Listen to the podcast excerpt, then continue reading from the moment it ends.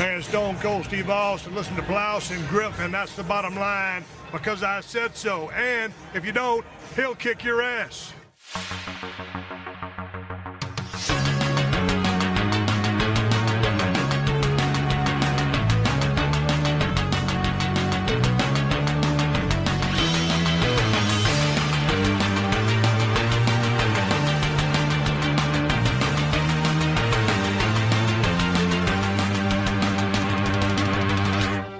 Moin Moin und hallo und herzlich willkommen eine weitere wunderbare Ausgabe des Plauschangriffs. Heute mal wieder mit einem konsolenübergreifenden Thema und wir sind bei der 3 angekommen. Nicht nur drei hinter der Konsole, sondern auch drei Leute vor den Mikros. Mann, ist das eine geile Überleitung. Sehr schön. Wer ist dabei? Hallo, wer hat sich da gerade gemeldet? Ich habe mich gemeldet. Hallo lieber Gregor, mein Name ist Ilias und ich freue mich sehr, heute gemeinsam, gemeinsam mit dir und meinem äh, anderen lieben Kollegen, der sich jetzt gleich vorstellen wird, über die PlayStation 3 zu sprechen. Meine Stimme ist ein bisschen angeschlagen. Ich will mich jetzt schon im Vorfeld dafür entschuldigen. Das ist die Erregung einfach über das Thema, wo du gesagt hast, oh, ja. da, da kriegst du so ein leichtes Zittern ähm, im Zwerchfell, ne? es ist sehr, sehr schön. Ich freue mich, wie gesagt, und es wird, glaube ich, eine sehr intensive und lange Runde. Ich bin auch sehr gespannt. Wer ist noch dabei? Hallo, ähm, ich bin Fabian. Ich freue mich, dass ich mit euch hier diesen Podcast zum Thema PlayStation 3 heute machen darf, kann, will. und wenn ich mir ein Thema schon mal äh, vor Augen geführt hat bisher, ähm, wie lange wir jetzt schon diesen Plauschangriff und generell so Videospielkrams machen, dann ist es wahrscheinlich der, weil PlayStation 3 würde man ja sagen, das ist eine relativ aktuelle neuzeitliche Konsole noch so. Aber das vergisst man ganz gerne mal wieder. Also ist ja doch schon lange auf lange raus jetzt, ne? Naja, das, das Ding, wann wurden so die PS4 gibt's ja seit 2014, glaube ich, war's, ne? Ende 2013, Anfang 2014 ja, oder sowas? Ich glaube eher 2014. 2014, wo sie rausgekommen ist. Das heißt, allerspätestens dann war das Ding kalter Kaffee und das ist auch schon fünf Jahre her kann ich eigentlich fast schon im Retro-Club machen. Erstmal vielen Dank Elias, vielen Dank Fabian, dass ihr dabei seid. Ich finde bei all dieser Stimme, ich war kurz davor, euch nochmal die Hand zu schütteln, einfach vor lauter Freude, äh, die hier vorherrscht. Ähm, aber du hast recht natürlich, Fabian. Normalerweise denkt man, oh, das ist noch ein vergleichsweise frisches Thema. Ist denn da schon alles gesagt dazu? Aber die PS3 ist eben eine Konsole, die mittlerweile fast schon zwei Generationen zurück ist. Die nächste PlayStation wurde zwar noch nicht offiziell angekündigt, aber wir sind uns ziemlich sicher angesichts des Portfolios der PS PS4, das so ein bisschen ausflattert gerade momentan, wo nicht mehr so ultra viel kommt, dass die bald da sein wird. Und ähm, ich hatte im Plauschangriff bereits zu eher so größeren Daten, ähm, also so rund, halbrunden Jubiläen, 15., 20. Geburtstag, was zur PlayStation 1 und zur PlayStation 2 gemacht. Die PlayStation 3 ist jetzt kein rundes Jubiläum, was wir da haben, aber es ist tatsächlich noch eine Konsole, die ich zumindest noch aufgebaut habe daheim. Ich habe ja viel, wenn ich dann nochmal spezielle Sachen spielen möchte, die nur auf der PS3 da sind, die nicht als PC-Version umgesetzt wurden, die nicht nochmal portiert wurden als äh, HD-Variante, ist meine, hat immer noch ihren Platz und, und äh, ich weiß nicht, ist es bei euch noch irgendwie ähnlich? Habt ihr überhaupt noch eine eigene PS3 oder habt ihr die getilgt? Nein, nein, ich habe auf jeden Fall noch meine PS3, allein um äh, bestimmte Klassiker immer mal wieder spielen zu können und einfach mal so ein kleines ich bin so ein Fan davon, sich immer so ein kleines Archiv sich auszu aufzubauen mit so Spielen, die man besonders gern hat. Also ich muss jetzt nicht die komplette Bibliothek drin haben, aber sowas wie ein Demon Souls will ich dann doch ab und zu mal wieder einlegen können oder ich will zumindest das Gefühl haben, dass ich das machen kann. Deswegen möchte ich auch niemals meine äh, meine PS3 weggeben.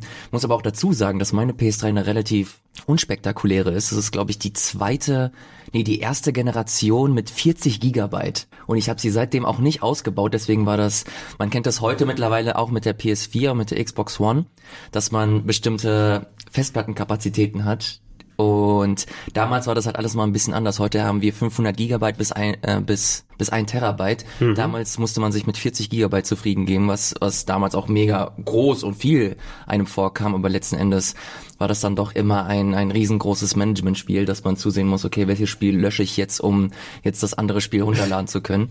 Konnte mich aber, um deine Frage zu beantworten, niemals von der Konsole trennen. Das ist eine sehr, sehr wohlige Erinnerung, die ich, die ich an diese Zeit habe. Sehr lustig, dass du den Speicherbedarf erwähnt hast. Da werden wir auch nochmal bei den verschiedenen Modellen ein bisschen drüber reden, was schon mal mit dabei war.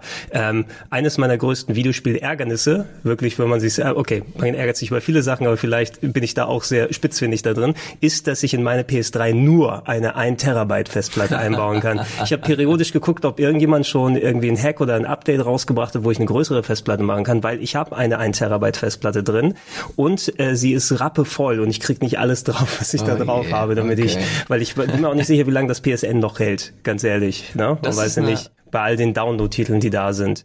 Ähm, also äh, habe ich da das kleine Problem. Ähm, Fabian, du hast, denke ich mal, archivtechnisch auf jeden Fall noch eine da. Ja, oder? ich besitze noch äh, eine. Ich habe auch noch einige Spiele, die zum Großteil exclusive sind. Ich finde, persönlich ist nicht ganz so erstrebenswert oder notwendig, sie heute jetzt noch aufgebaut zu lassen, weil natürlich es gibt von vielen ähm, First-Party-Spielen gibt es äh, Neuauflagen, die einfach die Originale dann redundant machen oder sie sind mittlerweile generell als Download-Titel für die PS4 dann auch erhältlich. Ähm, und ansonsten, was Multiplattform angeht, finde ich, ähm, das ist ja eindeutig auch eine Generation, in der sehr viele Titel, haben sehr viele Fortsetzungen und sehr viele Spiele, die auf allen Plattformen erscheinen. Und da würde ich jetzt eher immer dem den Vorzug geben, dass ich auf dem PC, der für mhm. mich eben auch eine aktuelle Spieleplattform ist, ich da die Sachen einfach auch in meiner Bibliothek drin habe ähm, und man da ja immer den Vorteil hat, dass es von Generation zu Generation erhalten bleibt und ich im Zweifelsfall immer eine bessere Version von den Spielen, die es auch für PS3 gab und für PC auf dem PC jetzt finde.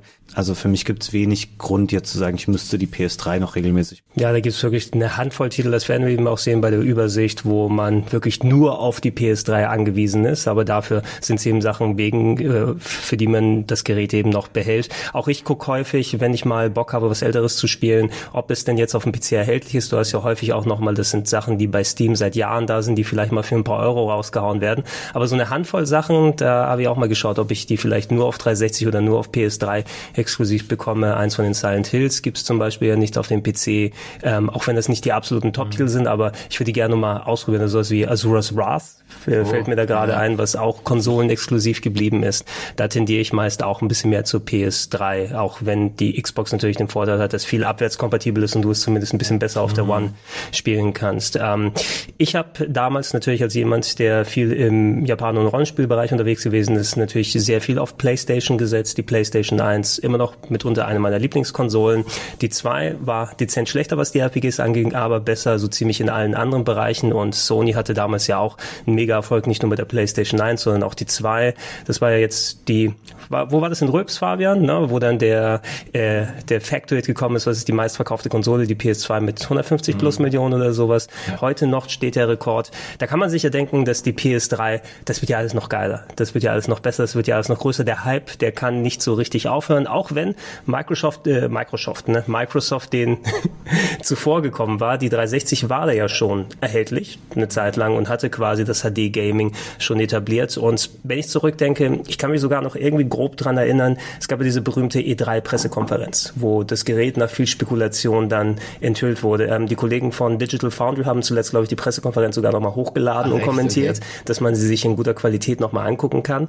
Und die hat mich damals auch schon ein bisschen Fragen zurückgelassen. Habt ihr noch irgendwelche Gedanken daran? Wisst ihr noch, wie es damals war? War es nicht zum Beispiel ein Fakt, dass ähm, der Controller nicht mehr äh, vibriert hat, dass das auch im Rahmen dessen irgendwie schon gezeigt wurde? Ich weiß nicht, ob sie es da offiziell gemacht haben. Das ist ja der berühmte Six Axis danach gewesen, wo sie gesagt haben, oh, äh, hier Controller ohne Kabel und Rumble, das geht nicht. Das wird niemand irgendwie lösen, dass es richtig vernünftig funktioniert. Ähm, was sie aber damals hatten, waren diese komischen Bumerang-Controller, wenn du oh dich noch erinnerst. Oh ja, und sie, ja. Hat, sie hatten so Gummientchen, daran erinnere ich mich auch irgendwie. Das so war, das war diese, genau, das war diese alte PS2 Grafikdemo, wo die Gummientchen in die Badewanne gefallen sind und auf der PS3 kannst du viel mehr Gummientchen natürlich dann reinpacken. Das, ähm, das ist Fortschritt, wie er heutzutage Ja, ja, also ich, ich, äh, mehr Gummienten ich rechne auch, also ich erwarte bei der PS5, dass wir irgendwie One Million Gummienten so dann sehen werden. Aber du hast ein bisschen genickt, Elias. Hast du es ein bisschen noch im Kopf?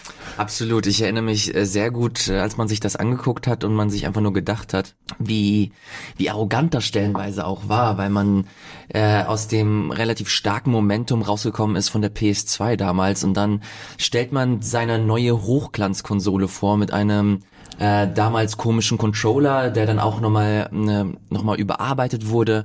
Was mir aber am ehesten im Gedächtnis geblieben ist, ist damals der Preis. Mhm. Dass sie eine Konsole angeboten haben, die bis zu 599 Dollar teuer war. Mhm. Was absolut krass ist. Das ist einfach sowas von, von absurd und teuer. Und wenn man sich das jetzt für nochmal vor Augen führt und vergleicht, wie das jetzt mit der PS4 gelaufen ist, wie sie versucht haben, da komplett das Ruder nochmal rumzureißen und dann eine, eine High-End-Konsole mit 500 Gigabyte Festplattenspeicher für 399 Euro angeboten haben, dass das einfach so ein, so ein krasser, so ja, so ein krasser Schnitt einfach.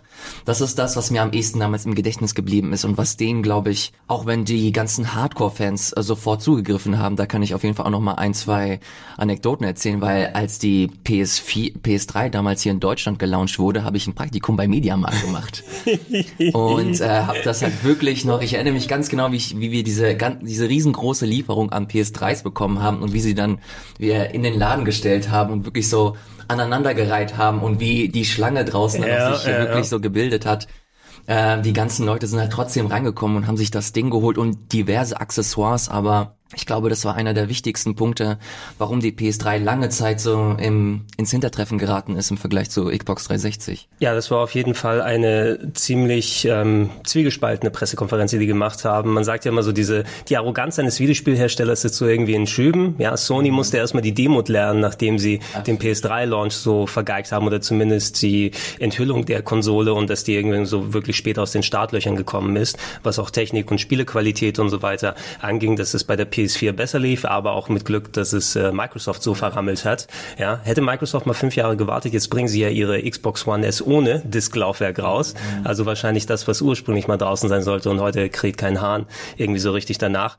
Ähm, zu diesen 599 Dollar, sie hatten ja auch ganz früher zu PlayStation 1 damals, als die angekündigt wurde, das war ja, um dem Saturn sozusagen an Schienbein zu treten, da gab es nur diese Ansage 299 Dollar. Mhm. Ne? Saturn war rausgekommen, Mitte der 90er war teurer und Sony sagt einfach, wir bringen unsere Konsole raus, kostet einfach mal 100 bis 200 Dollar weniger und schon war der Drops irgendwie gelutscht. Bei der PS3 nach dem Erfolg, die sie vorher hatten, ich glaube, Ken Kutaragi müsste es gesagt haben, aber zumindest einer von den Sony Executives. 599 ist natürlich ein stolzer Preis, aber man kann sich auch gerne noch einen weiteren Job holen. Das ja, ist die PS3 ja, wert. Ja, ja, ja, das ist auch. Was ist das denn für eine Aussage? Das ist genau, das schlägt in dieselbe Kerbe wie, oh, ich, ich habe leider den den Namen vergessen von dem Xbox One äh, Chef, der dann zu Singer irgendwann rübergegangen ist. Äh, Jeff Tretton oder so, irgendwie so. Und der hat auch gemeint, dass bei der Xbox One, wenn man äh, wenn man sich die nicht leisten kann, dann gibt's ja noch die die Xbox 360. War das Don Metric vielleicht? Don Metric, vielen okay. vielen Dank, genau. Der, der geleckte der ja. geleckte Metric. Das ist ey ohne Scheiß, was ist das für eine Aussage? Das kannst du einfach nicht machen. Und das ist halt einfach, wie du es gerade beschrieben hast, diese diese Schübe an Arroganz, die Konsolenhersteller vor allem stellenweise ganz gut, äh, ganz gut zeigen. Ja, die, die PS3 war bei der Enthüllung auch noch so ein richtiges Schlachtschiff. Also sowieso ja. allgemein das erste Modell, das war ja die wuchtigste Konsole von allen. Das war vor allem scheiße damals zu Game One Zeit, wenn ich die mal mitnehmen musste oh, zum ja. Capturen oder so, äh, dass ich einfach dieses 10 Kilo Ding immer überall mhm. mit rumschleppen muss. In der Ursprungsfassung hatte es auch irgendwie noch mal mehr HDMI Ein- und Ausgänge, hatte x-fach USB-Ports und SD-Kartenslots und alle möglichen Anschlüsse daran, die nach und nach natürlich wegrationalisiert wurden, diesen komischen Bananen-Controller, den man nie wieder gesehen hat und danach wurde schon gegen das klassische Ding ausgetauscht. Und ja, es gab diese Tech-Demo, die du erwähnt hast, Fabian, und natürlich auch eine der berühmtesten Tech-Demos und gesagt hat, ja, ja, das ist, ist das PS3, wir können es nicht sagen, aber wir versuchen es, das Killzone-Ding oh ja. damals. Ne? Da hatten sie ja so eine Sequenz gezeigt und es war schon drüber über dem, was man auf der 360 damals gesehen hat, so verglichen mit Perfect Dark Zero und was anderes gekommen ist.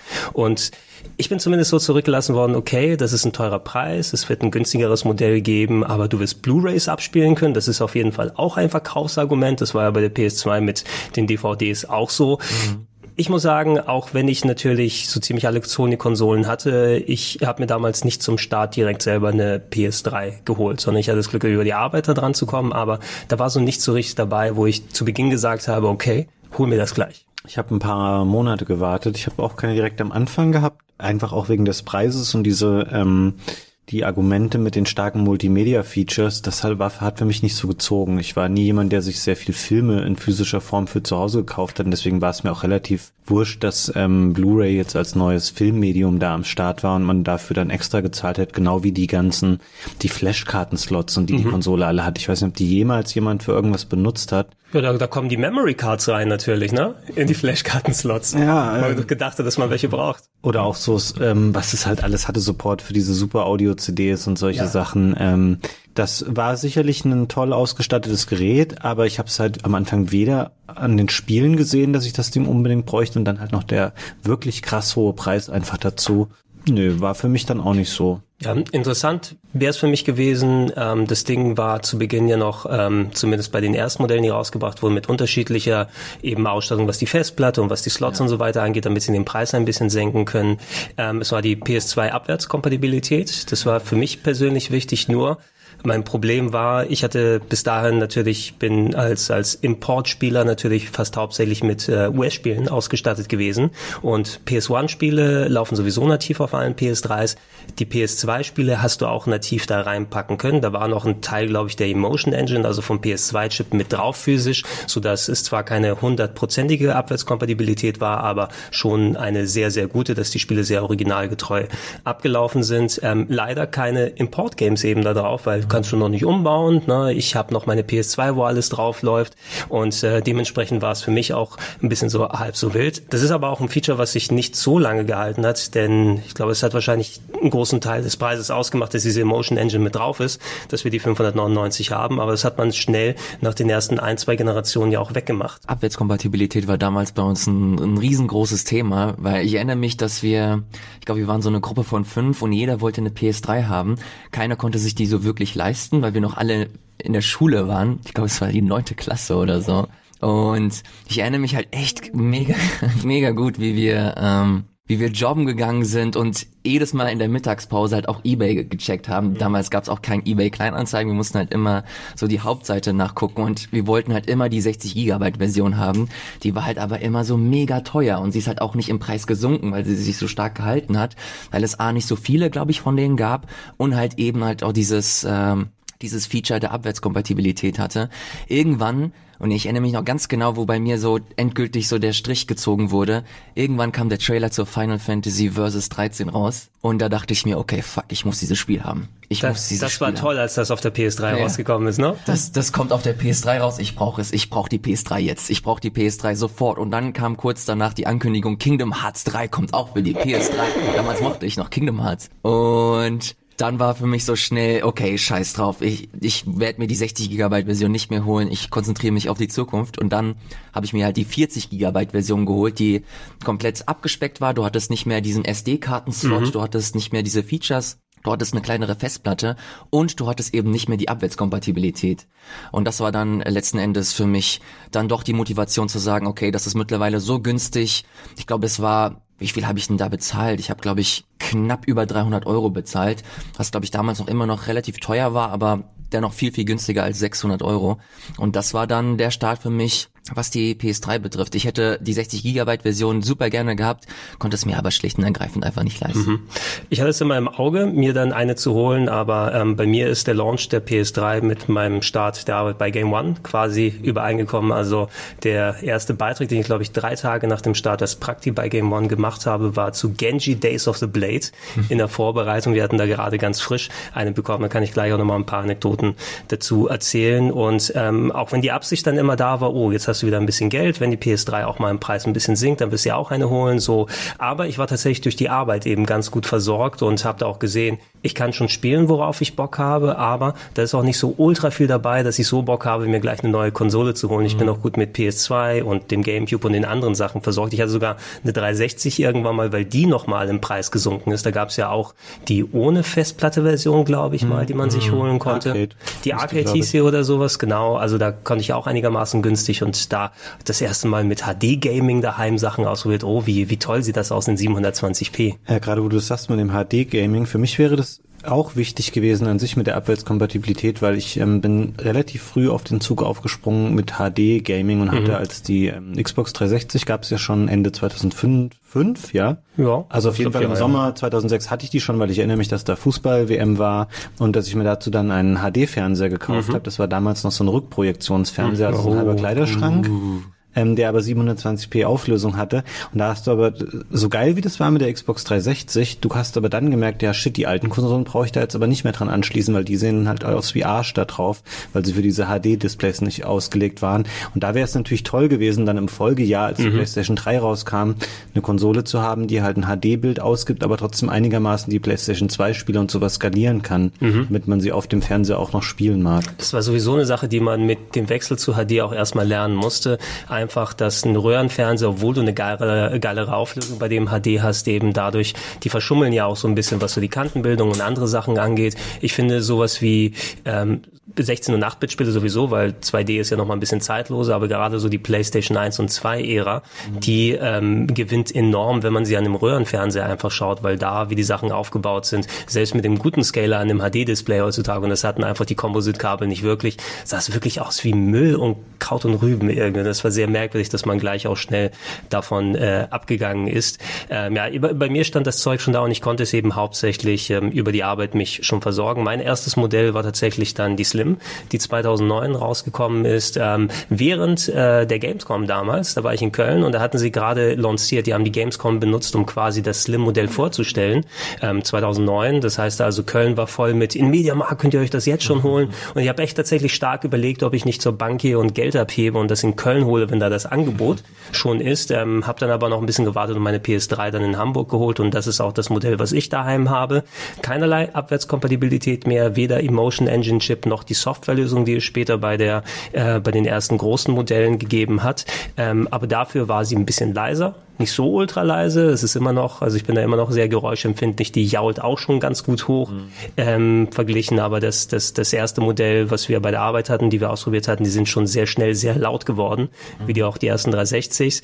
Ähm, das nächste Modell habe ich dann aber komplett ausgelassen, diese, wie ist sie, Super Slim diese 2012 rausgekommen, die finde ich auch mega, mega hässlich. Das ist leider wirklich, ich finde es generell schön, wenn Konsolen so Revisionen erfahren, weil das manchmal ja auch ähm, zu Verbesserungen führt, wie zum Beispiel bei Handhelds gerne, mhm, ähm, ja. du jetzt DS oder 3DS nimmst, aber bei den stationären Konsolen ähm, hat das natürlich immer auch was mit Kostenreduktion zu mhm. tun und die Super Slim ist echt ein Musterbeispiel dafür, wie du halt eine Konsole im Laufe ihres Lebenszykluses so runterwirtschaftest, also auch was die Ästhetik angeht und die Produktionskosten, das war halt echt so von der geilen High-End-Stereoanlage und am Ende hast du so einen Fisher-Price-Kassettenrekorder ja. gehabt. Ja, echt mit, mit, mit Klappe statt einem richtigen Slot. Das Slot-In fand ich ja auch ganz cool, dass du nicht irgendwie ja. so ein Tray hast, was rausgeht, sondern äh, die Disk mit dem Slot reingeht. Äh, war eigentlich, hat zu dem, zu dem Hi-Fi-Gefühl nochmal mit dazugepackt. Ähm, auch wenn du dieses glänzende Chrom noch am Anfang so hattest und diese Super Slim. Ich, denke da fast, dass die irgendwo in der Fertigungsstraße noch fertig, also so halbfertige für was anderes Schalen hatten. So ein ja, bisschen ja, wie die so, für so, ähm, für solche Brotkästen, wie sie bei Aldi manchmal Bro Brotkästen, Katalysatoren, irgendwie irgendwie so so wie es wie, es beim Atari Jaguar ist, ja, wo heute noch immer die die Form für irgendwelche Zahnarztgeräte benutzt wird ähm, und sie da eben irgendwie die PS3-Technik einbauen konnten, ganz im Kontrast eben dazu. Ich fand die Miniaturisierung eigentlich immer ganz gut von Sony. Die PS1 sieht echt cool aus. Auch bei der PS2 bin ich heute noch erstaunt, wie sie wie klein sie dieses Ding bekommen haben, ähm, dass da alles drin ist und funktioniert. Aber bei der Super Slim ich glaube, die bekommt man heute noch. Ne? Das ist das einzige Modell, wenn man es offiziell kaufen könnte. Irgendwo ist es noch eine Handvoll bei einem Lager drin. Ähm, äh, aber dann würde ich die nur in den Schrank reinpacken und die Klappe zumachen. und das dann nicht weiter haben. Ähm, gucken wir mal ein bisschen so auf die Details. Ich habe mir noch mal rausgeschrieben, die Release Dates. Das Ding ist ja ähm, Ende 2006 in Japan und in Amerika rausgekommen. Im November ja. im speziellen 11. November Japan, 17. November im äh, Nordamerika. Da ist so knapp, weil du hast ja Elias gesagt, die sind ja auch schon in den Mediamarkt reingestürmt. Sony mhm. ist nicht nachgekommen mit der Produktion. Deshalb hat der Eurostart sich noch fast ein halbes Jahr hingezogen, erst ähm, Ende März. Bis dahin konnten aber auch schon mal viel mehr Titel dazukommen. Ähm, was die verkauften Exemplare angeht, da glaube ich, da hat eventuell ein ähm, Xbox-Fanboy ein klein wenig editiert. Das, äh, das aktuelle Kontingent, wie viel PS3s verkauft wurden, steht laut den meisten Aussagen bei 83,8 Millionen Exemplaren. Und ähm, es gab ja lange eine Diskussion, einfach weil die Xbox früher gestartet ist, weil die in Amerika wesentlich erfolgreicher gewesen ist zu Beginn, einfach weil es da auch die Xbox Live-Komponente gab und die Leute angefangen haben, gemeinsam zu spielen. Da ist die PS3 einfach sehr schwer aus den Startlöchern gekommen und da gab es im Internet immer, haha, ihr mit eurer lame PS3, die Xbox 360 verkauft sich doch viel besser. Und ähm, die Verkaufszahlen sind aber stetig dann weiter gewachsen, weil in Europa und in Japan sich einfach mehr verkauft hat und irgendwann lagen die auch drüber über der 360. Deshalb bin ich davon ausgegangen, okay, wir werden vielleicht eine Handvoll Handvoll mehr haben bei der PS3, aber hier liegen anscheinend die Zahlen bei der Xbox tatsächlich bei 84 Millionen, also bei 200.000 Exemplaren mehr und das kann ich nicht so ganz glauben, dass es so knapp vorstellen. ist. Ich finde das aber super spannend, dass sich, dass das trotzdem im Großen und Ganzen sich beide nicht so viel genommen haben. Mhm dass sie trotz ein Jahr später. Ja, ja. ich finde das mega beeindruckend und und abgefahren.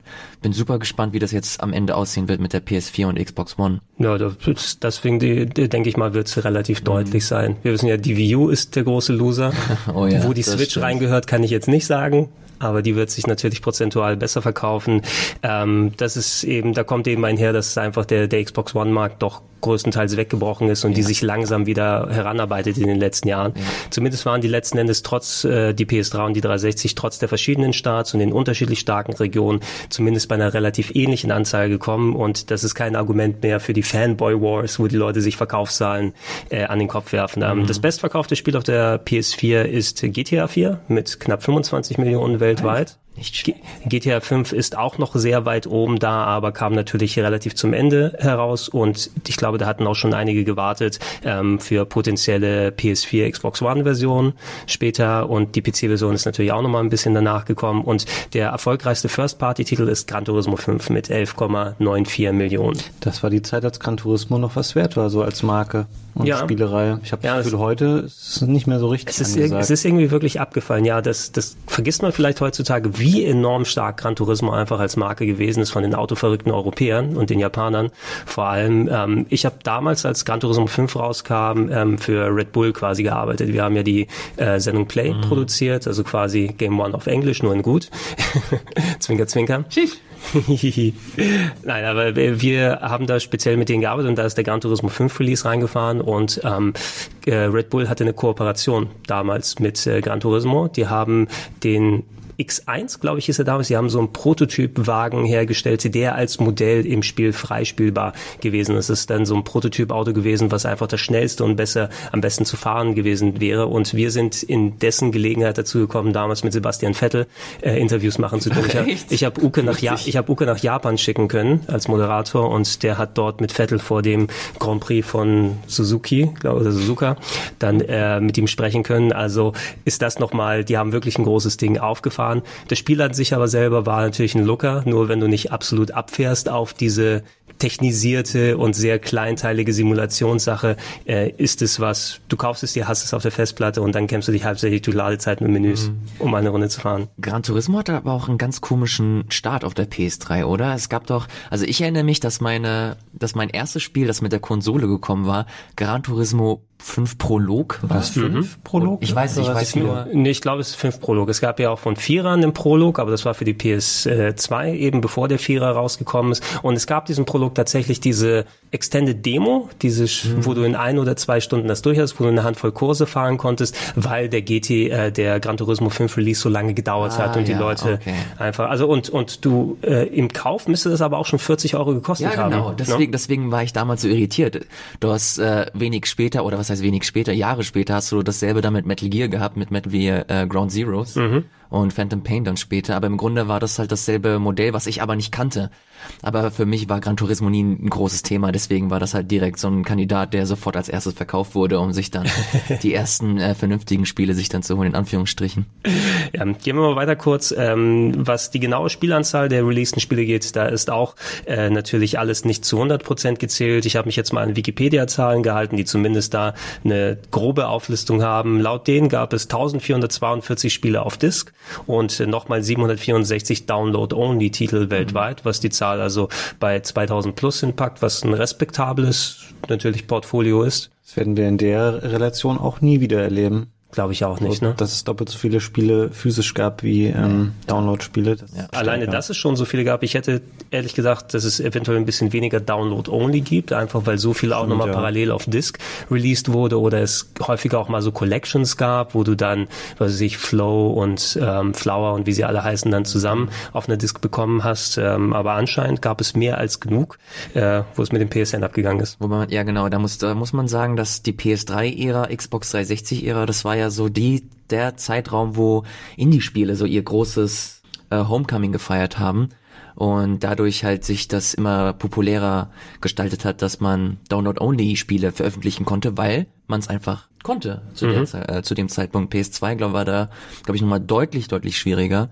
Und da hast du einen Publisher gebraucht, aber das war halt so eine Zeit, wo du es halt wirklich machen konntest. Ja, genau, da hat da hat's eben angefangen alleine. Man muss eben bedenken, dass früher gab es nicht so klassisch, äh, klassisch Indie-Spiele, wie man es heutzutage einfach kennt. Einfach weil du dann auch ähm, so viele Extrakosten mit Produktion der Discs hast und dass ähm, die dann auch gelagert werden sollen und so weiter und so fort. Und durch die Download-Only-Sachen ist ein vernünftiges Modell dazu gekommen, dass du auch eben mal mit kleineren Teams kleinere Spiele vergleichsweise machen kannst. Ähm, und ähm, es ist mehr so dann äh, auseinandergegangen, so die Schere. Du hast mehr von den ganz ganz teuren Titel gesehen, mhm. wo die äh, Publisher einfach sau viel Geld reingebuttert haben, um ihre AAA-Titel zu machen, aber dafür ein bisschen so mehr diese Zwischendurch-Titel weggefallen. Double A, glaube ich, würde man sagen. Ja. Na, sagen wir mal sowas wie ähm, die Mr. Mosquitos auf der PS2 oder Guitar Man oder so die kleinen spezifischen Sachen. Es gab zwar sehr viel Eigenartiges und, und, und Cleveres, aber das war tatsächlich mehr im Indie- oder Download-Only-Bereich ja. und dann ein bisschen reduzierter vom Aufwand her, dass da mehr dazugekommen ist. Ähm, PlayStation Network, ein guter äh, Ansatz. Ähm, Xbox Live war natürlich die Plattform auf Konsolen, wo man gespielt hat, online. Alleine durch Halo wurde das natürlich sehr befördert, Halo 3 im Speziellen ähm, und die Call of Duties auch. Bei der PlayStation 3 war es ja so, dass man fürs Online-Spielen nicht bezahlen musste, mhm. sondern es hat von Haus aus eben so funktioniert. Allerdings ähm, konntest du ein PlayStation Plus Abo ab äh, oder so abonnieren, nur es hieß dann, du kriegst irgendwie diese Umsonstspiele pro Monat mhm. und hast eventuell dann nochmal Rabatte fürs Online-Kaufen von Titeln. Ähm, aber es hat sich nicht grundsätzlich, finde ich, gelohnt, dass man hier so die Abos hat, auch wenn freie Spiele kosten, also in Anführungsstrichen kostenlosen Spiele natürlich ganz nett sind. Ich ärgere mich heute noch, dass meine PS PSN-Downloadliste so voll mit irgendwelchen PS 2013 Kram ist. Man muss dazu sagen, das kam ja erst Jahre später, ne? Diese PS Plus Geschichte. Und da fand ich es aber ganz gut, mit was für ein Argument sie das damals gebracht haben auch wenn das vielleicht auch viel PR und Marketing war. Sie haben gemeint, dass diese PS Plus Geschichte, dass da die Einnahmen nochmal in die Infrastruktur gesteckt werden, was ich sehr begrüßt habe, weil ich die Anfangstage des PSNs einfach nur gehasst habe. Mhm. Das sah absolut grauenhaft aus, es war unübersichtlich, es war einfach nicht attraktiv, vor allem wenn man es vergleicht mit der Xbox 360 ähm, Geschichte, mit dem Xbox Live Ding, dass du da einfach einen schönen Katalog hattest mit großen Covern, mhm. wo du halt schön äh, sortieren und und und archivieren konntest und bei der PS, auf der PS3 im PSN war das einfach nur so eine große, unübersichtliche Grütze, was ich absolut verabscheut habe. Es war alles voll mit so viereckigen Icons, ja, kann ich mir ja. noch erinnern. Wenn du noch mal irgendein altes Spiel findest, wo du online gehen kannst, da ist irgendwo auf der Disk meist noch diese Store-Oberfläche drauf. Die kannst okay, du also heute noch ab und zu sehen. Ähm, ja, es war kein großes Vergnügen. Ich habe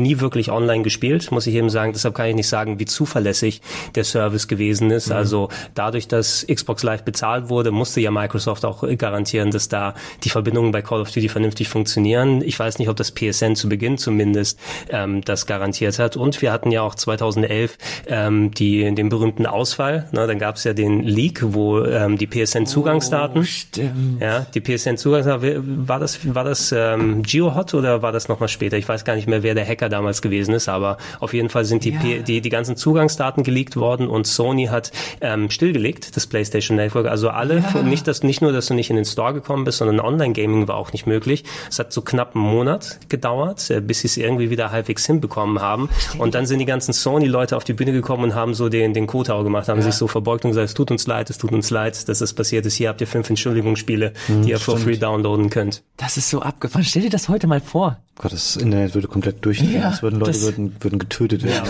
Ja, das wäre so krass. Nur nicht online getötet. Ne? Das, das würde keiner mehr hinbekommen. Und ähm, eine Sache durch die Infrastruktur, die wahrscheinlich von Anfang an nicht so äh, mit Zukunftssicherheit überlegt wurde. Viele Leute wollen ja immer noch ihren PlayStation Network Nick wechseln. Oh ja, ja. oh Gott, wie ich es mir wünschen würde. Ja. Ich habe den Nick einfach seit Anfang der PS3-Zeiten und du, so. Du hast dich einmal angemeldet mit irgendeiner random Mail ja, so, wo man, wo man Killmaster dachte, 2000. Oh, das ist ein super lustiger Name, da habe ich mir einen geilen Gag ausgedacht. Gerade wer mich kennt, weiß, dass ich so übersprungshandlungsmäßig dazu neige, manchmal Gags auszusprechen, ohne mhm. nochmal drüber nachzudenken, ob sie wirklich witzig sind. So ungefähr ist mein PSN-Name und ich kann ihn einfach nicht ändern. Ey, es muss und das noch ist, ist jetzt 13 Jahre später oder so. Nee, ist eigentlich nicht.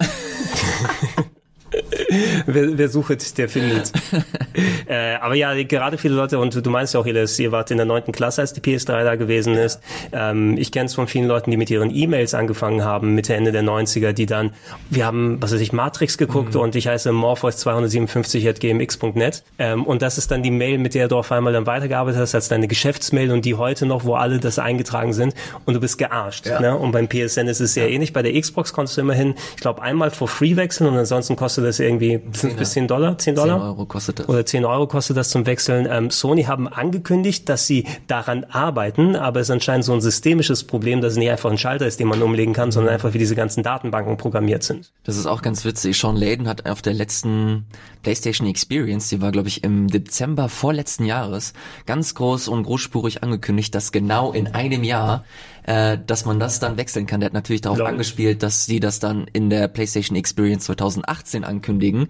Ähm, stellt sich heraus, es gab 2018 gar keine. PlayStation Experience, ja. wo sie das ankündigen konnten. Deswegen Wir sind rausgekommen aus dem Dilemma. Vor allen Dingen ist, ich, in meiner Vorstellung ist es halt sowas, was irgendwie einen Mitarbeiter fünf Minuten beschäftigt, dieses Feature zu implementieren, dass man den Namen verändert. Also ich glaube, ich glaube, die haben das mal erklärt und zwar, dass das mit mit verschiedenen Online-Infrastrukturen zu tun hat, dass dein Name dann in der in der auf den Online-Servern dann gespeichert ist und dann nur noch mit diesen einen Namen gearbeitet wird. Ich kann die genauen Prozesse leider nicht eins zu eins wiedergeben. Es, aber es waren so eine Handvoll Punkte dabei. Wenn es gewechselt wird, kann es sein, dass manche von euren Safe Games nicht genau, mehr funktionieren genau, und solche Geschichten. Also da, und eventuell auch Käufe nochmal abgeglichen werden müssten, die man auf seinem PSN-Account äh, nochmal hat. Also das ist wohl weitgreifender, aber bis heute, wo wir aufnehmen, ist es noch nicht erledigt. Kann sich eigentlich jemand von euch noch daran erinnern? Wurde das mit den PSN-Accounts eingeführt mit der PS3? Ich glaube schon. Weil ja. es gab ja die, zum Beispiel die PSP schon vorher.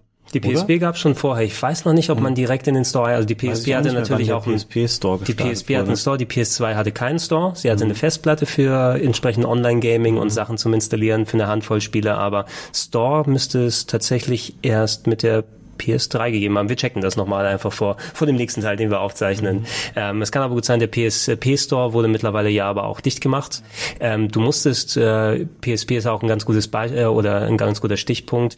Ähm, du konntest dich ja verbinden mit der PS3, um da zumindest ähm, Spiele übertragen zu können. Manche kanntest du, konntest du auch nur irgendwie über die PS3 runterladen und dann auf die PS3, äh, auf die PSP verschieben, weil die nicht direkt vom Store gingen. Also da gab es auch ein paar Merkwürdigkeiten. Und ich würde jetzt auch sagen, dass du fast schon ein bisschen sowas wie Remote Play machen konntest. Na, ich weiß nicht, ob das nur bei der Vita schon so war, dass man den Schirm quasi von der PS3 hinmachen kann. Das müsst ihr auch nochmal checken, ob die PSP dazu fähig war. Das Aber zumindest über das USB-Kabel irgendwie das Bild nochmal sehen kann oder Second Screen. Oh, das wäre mir tatsächlich neu. Ich habe das erst ich mit der PS checken. Vita so richtig kennengelernt. Die, die Vita hat das natürlich eher, aber irgendwas klingelt, das ist die PSP auch, aber das checken okay. wir dann nochmal, mhm. ob es dann so äh, gewesen ist. Und was haben wir noch? Ach ja, für die manche Leute sind natürlich auch die Trophäen super oh, wichtig, die man holen kann. Krass, die waren anfangs auch nicht dabei. Ja, ne? ja. Die gab's, die gab's zu Beginn ja nicht. Also es ist ja erst 2009, 2010 gekommen, weil ich kann mich noch erinnern, dass zum Beispiel Metal Gear Solid 4, was ja 2008 kam, keine Trophäen drin hatte. Und es ist ein ganz Update. großer Punkt, ja, dass, dass es irgendwann viele Jahre später ein Update ja, gab, wo es jetzt Trophäen Ach, gegeben hat. Das ist vollkommen richtig. Das ist so krass, wenn man sich das alles wieder vor Augen führt. Tro haben Trophäen irgendeine Relevanz für euch oder Achievements mittlerweile? Früher mega bei Xbox 360, jetzt wäre es mir komplett wurscht. Ich kenne mhm. aktuell noch sehr viele Menschen, die äh, sehr stark auf Trophäen setzen. Und ich muss auch zugeben, zugeben. Es wäre jetzt komplett falsch äh, von mir zu sagen, dass ich da überhaupt keine ähm, keine Aktien drin habe. Ich gucke mir Trophäen meistens an, um mich stellenweise durch Spiele zu navigieren, weil ich mir immer denke, okay, wenn ein Entwickler irgendeine Aktion mit einer Trophäe belohnt, dann muss diese Aktion irgendeinen bestimmten Wert haben oder er möchte mich motivieren, diese Aktion durchzuführen, sei es diese bestimmte Nebenmission zu machen oder, oder diesen bestimmten Modus auszuprobieren. Deswegen nehme ich Trophäen stellenweise als Guideline und das funktioniert stellenweise ganz gut. Also ich mag das ganz gerne, aber ich bin jetzt bei weitem nicht jemand, der versucht, jedes Spiel möglichst zu komplizieren und äh, Platinum-Trophäen zu sammeln. Da, da gibt es tatsächlich ein paar unterschiedliche Typen. Also bei der 360 war es natürlich noch äh, wesentlich vorherrschender da gibt's ja auch den, diesen einen Typen, der irgendwie 130.000 Spiele angeblich durch, ja. also irgendwie so, so viele Punkte bekommen hat oder tausende von Spielen und damit 100 plus 30.000 Punkten geholt hat auf der Xbox. Ähm, ich sehe es auch, also damals so wie heute, wenn ich sie alle löschen könnte, würde ich es wahrscheinlich machen, weil ich will einfach nicht diese ganzen Listen da voll haben mit halbfertigen Achievements oh, oder ja. du hast ein Spiel mal einmal ausprobiert, dann steht so ein Prozent und dann ist es in deiner Liste mit drin und du hast eigentlich keinen Bock, es weiterzuspielen. Du kannst sie ja nur löschen, wenn du null Prozent genau. dann hast von der Liste raus. Ähm, Im besten Fall ist es für mich so ein bisschen, es verlängert den Spielspaß an dem Spiel weniger, wenn ich sehe, oh, hier kann ich vielleicht noch eine Handvoll Trophäen holen, dann spielst du mal noch mal eine halbe Stunde hierhin oder du probierst ein Feature aus, wo du da nicht rangegangen wirst. Aber ich habe eigentlich keine kein Spiel, wo ich äh, 1000 von 1000 Gamerscore habe. Ich glaube, ich habe eine Platin-Trophäe und das war bei ähm, Zero Time Dilemma, was ein lineares Grafik-Adventure ist, wo man wo, wo man einfach die Nacht fürs, fürs Durchspielen bekommt.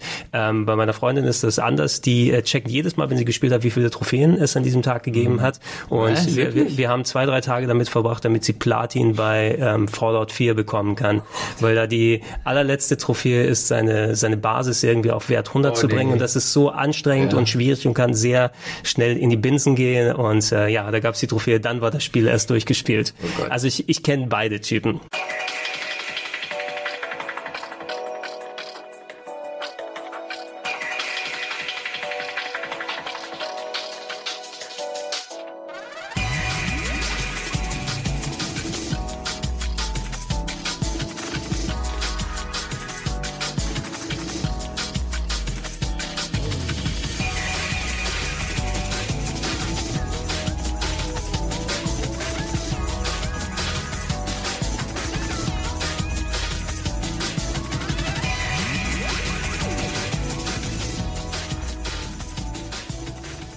Gehen wir kurz zum Launch zurück und ähm, da hatten wir, Fabian, vor langer, langer Zeit auch mal im Launch-Podcast natürlich nochmal ausführlicher gesprochen. Da könnt ihr euch gerne das im Archiv auch nochmal anhören. Ähm, es gab einiges an Titeln natürlich schon in Japan und in den USA. In Europa, dadurch, dass wir fast ein halbes Jahr später dran waren, waren es irgendwie so 20 bis 30 Titel, die wir bekommen haben. Ich habe eine kleine Auswahl hier mal kurz gemacht, um das mal überzugehen, was wir zum Launch hier haben konnten. Da gab es natürlich noch Sportspiele und Formel 1 und so weiter. Aber ich finde so von den Sachen, die wir hier haben, der erste Titel, den ich auf der PS PS3 gespielt habe. Großer Fernseher in der Game One Redaktion, die japanische PS3 steht da und ich sehe da Ridge Racer 7. Und mhm. ich liebe Ridge Racer und ich fand das geil. Zu Beginn muss ich sagen. Äh, Ridge Racer ist nichts für euch, oder? Doch, auf jeden Fall. Ich habe das mag das auch gerne. Besonders zu PS1-Zeiten ähm, habe ich die mega gerne gespielt. Ich habe ja auch mal bei einem Ridge, Ridge Racer Turnier im Mediamarkt eine Playstation gewonnen damals. Oha, wirklich? Ja. Oha. Hab ich die Geschichte habe ich doch schon hundertmal in irgendeinem Podcast erzählt. Ich glaube, es ist vielleicht äh, geht's in meinem Hirn durcheinander mit dem zweiten Platz beim Neckermann Turnier ich von den ersten Platz gemacht. Ähm, ich weiß noch Ridge Racer Revolution mit ähm, diesen mit dem Negicon, Controller ähm, und ich musste zwei Tage dafür ähm, mich nach äh, Fulda fahren lassen, Alter. was die nächstgrößere Stadt in der Ecke war, wo ich herkam, um an diesem Turnier teilzunehmen und am Ende bin ich mit einer Playstation 1, ich glaube im Tekken Bundle oder so damals oh. Nach Hause gegangen. Geil. Und da war ich 14 oder so und das war richtig oh. geil, ähm, da sowas zu gewinnen. Hast, und ich hast, liebe, hast du noch Fotos davon? Das wäre ja krass. Ich glaube nicht, leider. Ähm, aber ich bin, also ich habe die sehr exzessiv gespielt, Ridge Racer früher. Ich habe jetzt gerade vor ein paar Tagen Ridge Racer 64 auf dem Nintendo mhm. 64 gespielt, was auch sehr interessantes ähm, Spiel ist. Dann später hat mich das ein bisschen verloren, einfach mhm. so. Ich habe auf der Xbox 360, war das 5 oder 6? Ridge Racer 6 war das auf der 360, ja. Genau, und dann irgendwie die auf Playstation, die danach kamen, also 7 und später auch Unbounded. Oder Unbound, noch ja. 8 vorher? Nee, ja, es gibt, es gibt kein Ridge Racer ne? äh, Unbounded ist quasi von, müssen das ähm, Bugbear gewesen ja, sein, also genau. die Leute, die die äh, Flatout Spiele gemacht haben, ist leider nicht so richtig. Ähm, das ist ein Action-Rennspiel. Ja, ja, also die, die ist eher auf die Vita gewandert, die Serie. Aber prinzipiell mag ich das total gern. Ähm, das ist, das, mein einziger Claim to Fame beim Turnier, das habe ich auch anderswo erzählt, war das Mario Kart Turnier, was ich gewonnen habe. Aber da war ich 20 und habe lauter Zehnjährige geschlagen für eine, für eine Mario Plastik Armbanduhr, die nicht mehr funktioniert. Aber die bringe ich euch mal mit, weil die habe ich noch, die Armbanduhr. Ich habe gedacht, ich krieg so ein geiles Illusion of Time oder irgendwie sowas dann. Nein, ich habe eine Armbanduhr oh, die Geschichte habe ich schon mal gehört. Ja, schon mal gehört, ne? Ich bin nicht nach Fulda eingeflogen worden. Ich dachte mal, mich zu irgendeinem Guitar Hero Turnier oder sowas zu stellen, aber da oh. äh, habe ich das nicht mehr zeitig geschafft. Da war meins im Mediamarkt in Wandsbek, glaube ich, hier. Ähm, aber mehr habe ich dazu nicht bekommen. Äh, Ridge Racer 7 ähm, sollte so ein bisschen der Vorzeigetitel sein, zumindest zu Beginn. So, weil PlayStation hat ja immer mit dem Ridge Racer angefangen bis dahin. Ridge Racer 1 auf der PlayStation 1, Ridge Racer 5 auf der PS2 und ähm, sollte auch noch mal so ein bisschen die technischen Möglichkeiten da zeigen, denn es war einer der wenigen Titel Titel tatsächlich, obwohl es der erste Titel war, die mit 1080p at 60 Frames festgelaufen sind. Ähm, weil wir haben ja später gesehen, 1080p haben die wenigsten Spiele direkt erreicht. Die PS2 hat ja meistens in 720p ausgegeben. Mhm. Ne? Äh, und ich muss sagen, zu Anfang, das war so ein klein bisschen ernüchternd, weil es war jetzt schärfere Grafik, ja, die Geschwindigkeit und so weiter war da noch da, aber ich habe das Spiel sehr in den späteren Jahren zu schätzen gelernt. Da gibt es nämlich nochmal ein paar mehr Updates, die dazu gekommen sind. Es ist ein 3D-Modus mittlerweile hinzugekommen. Es sind heute noch äh, Leute auf den Servern drauf, eine ganz dedicated Leute, die Ach, das immer noch spielen. Cool. Wir haben das vor Jahren mal mit äh, Jan aus der Grafik hier für einen Spieleabend hier quasi auf dem Sender gemacht und ähm, es ist das letzte klassische Ridge Racer Arcade-Erlebnis. Das spielt sich vor allem auch sehr gut mit dem DualShock und so weiter. Ähm, wenn ihr es für einen Download irgendwo mal aus dem PSN für ein paar Euro bekommt und ihr ansatzweise an Arcade Racer Interesse habt, ist tatsächlich noch ein sehr guter Titel. Und die Spiele haben die, die haben auch noch einen funktionierenden Multiplayer tatsächlich. ja, genau, gesagt? genau. Das also zumindest, wo wir es vor ein paar Jahren eben noch mal online gespielt haben, vor zwei drei Jahren, waren die Server noch geschaltet. Kann sein, Sony schaltet ja mittlerweile auch von späteren Spielen die Server ab. Kann man sowas auch lokal irgendwie noch spielen oder so? Das weiß ich ehrlich gesagt nicht. Theoretisch kannst du dir ja auch irgendwie vernetzen. Sie haben ja die Netzwerkanschlüsse hinten dran, ähm, aber ich weiß nicht, ob da so ein LAN-Modus mit eingebaut also war. Ich bin dafür offen, jederzeit mal zu sagen, euch beide und noch irgendeinen vierten. Ja. Zieh ich gerne mal In Ridge Racer bin ich ziemlich gut, muss ich sagen. Das werden wir mal sehen. Ja, wobei, wobei ich, weiß, ich weiß nicht, ich weiß nicht, ob ich so gut zu Fulda Turnier gut bin. Dafür, aber wir, wir machen Fabian mal, wir spielen mal Ridge Racer auf dem Sender, mal die verschiedenen Sachen. Ja, das no? müssen wir schon als Competition irgendwie machen. Wir, wir machen das schon als Competition, ja. Son, sonst äh, holen wir zwei PlayStation 1, weil ich glaube, die konntest du mit dem Link-Kabel verbinden, ja, dass wir äh, Ridge Racer Revolution so. oder so spielen, gegenseitig. Das machen wir dann mal. Ähm, von den Starttiteln aus, ich hatte Genji, Days of the Blade erwähnt. Habt ihr das mal gespielt und gesehen? Ich kenne das von Bildern und vom Namen her natürlich, die aber Meme ich habe da keine. Kennst du? Was war die denn? Giant Enemy Crab. Oh ja, da, da kommt die her. Du hast mhm. natürlich vollkommen recht. Ich habe es aber nie selbst ähm, gespielt. Das hat mich irgendwie nicht so angesprochen. Das war von welchem Entwickler nochmal? Das äh, müsste Sony Japan Studios gewesen sein. Also ähm, der ich will jetzt sagen Okamoto, oder? Okumura, wie hieß der nochmal, der ähm, sehr viel Sony-eigene Sachen gemacht hat. Ach ja, ich ähm, weiß, weiß, wie du meinst auf jeden Fall. Genau, der, der später auch viele andere Sachen nochmal verantwortet hat, also Sony intern gewesen. Es gab das erste Genji auf der PlayStation äh, 2, das war so ein Onimusha-Klon, muss stimmt, man sagen. Ja, du hast recht. Ähm, und hier war das mehr mit Echtzeitgrafik und so ein bisschen wie Sekiro, nur nicht ganz so geil. Kann man heutzutage sagen. Viel so feudales Japan gegen große Dämonen und mhm. Riesenkrabben. Ah, ich, äh, ich bin halb verzweifelt bei dem Spiel. Wie gesagt, es war mein erster Beitrag, den ich für Game One damals gemacht habe, als Praktikant nach drei Tagen in den Schnitt gesetzt für ein, erst für ein Preview, wo wir äh, Entwicklerinterview hatten und dann war das der Titel, als er offiziell draußen war, dass ich den großen Beitrag mache und es gab eine Stelle, wo ich nicht weitergekommen bin. Mhm. Und du kannst natürlich, bevor ein Spiel draußen ist, nicht auf Komplettlösungen und andere Sachen zurückgreifen, um über die Stelle zu kommen. Und ich habe ungelogen versucht, irgendwie drei Stunden lang einen Wandlauf zu machen, um an der Stelle vorbeizukommen, weil also auch keine Anleitung mit einer Preview-Fassung. Ähm, ist kein besonders tolles Spiel gewesen, also nichts, wo man sagt, verlorener Klassiker, war interessant für eine Handvoll Leute. Dieses äh, Gundam, das war grafisch recht mies. Mhm. Ja, es war so ein Gundam Mecha Game, was einfach megamäßig geruckelt hat die ganze Zeit. Äh, Motorstorm war zumindest in Europa schon so weit hier unterwegs, war einer der frühen Racer dann gewesen. Da finde ich, da ist mir zum ersten Mal deutlich aufgefallen, wie dann ähm, der das Bild, was dir in Trailern vermittelt wurde, sich vom späteren Spiel unterschieden hat, weil Motorstorm auf jeden Fall mhm. unterliefert hat, was ähm, die audiovisuelle Präsentation angeht. Es mhm. war vorher sah das alles immer mega geil aus und super schön geschnitten und viel spektakulärer und das fertige Spiel finde ich ich mag die Serie an sich ganz gern, auch die späteren Teile, die sich ja dann über den dritten Teil, der dann eher so ein apokalyptisches äh, Setting hatte, die sich sehr verändert haben. Ich finde die an sich cool, aber die ist nie so ganz diesem ähm, dem Anspruch gerecht geworden, den sie am Anfang äh, für sich hatten, zu sagen, das ist unsere neue Super Blockbuster Rennspielreihe. Ja, Sony hat versucht eben viel zu etablieren während der PS3-Ära. Die haben natürlich schon ähm, eine, also einige schon zu PS1 und PS2-Äras, was jetzt so First-Party-Titel angeht oder zumindest Studios, die sie unter sich haben. Aber die meisten Sachen, wo man sich dran erinnert, sind eben die God of Wars während der PS2-Zeit und so richtig, dass aus Sony eine gute, ein gutes First-Party-Studio wurde mit den Santa Monica und Bandstudios und wie sie alle da heißen, die sie heutzutage da haben, ist das wirklich zur PS3 und PS4-Ära geworden. Damals war es mehr so, wir versuchen Sachen zu etablieren und das war, wir haben sonst nichts anderes außer Motorstorm. Äh, den Beitrag hat damals Strand gemacht in der Sendung. Ich weiß noch, dass wir äh, Rennspielaffine Kollegen aus dem Maniac-Forum hier äh, mit dem Zug haben herkommen lassen, damit die äh, O-Töne geben können und sagen können, oh, mit dem Motorrad, das ist aber schön, wenn du in die Kurven gehst und so weiter. Auch noch in einer der sehr frühen Game One Folgen. Ähm, Untold Legends Dark Kingdom, glaube ich, das war doch dieses Top-Down Baldur's Gate mäßige Spiel, wenn ich mich nicht irre. Ähm, ja, das Ja. ist, glaube ich, ganz okay gewesen. Ich erinnere mich dran, dass ich die ganz gerne gespielt habe. Da gab es später nämlich, glaube ich, auch Teile für die Handhelds. Ich glaube, es war PSP und nicht PS Mhm. Vita. Ähm, die waren ganz kompetent gemacht. Auch so typisch ganz nette Spiele einfach.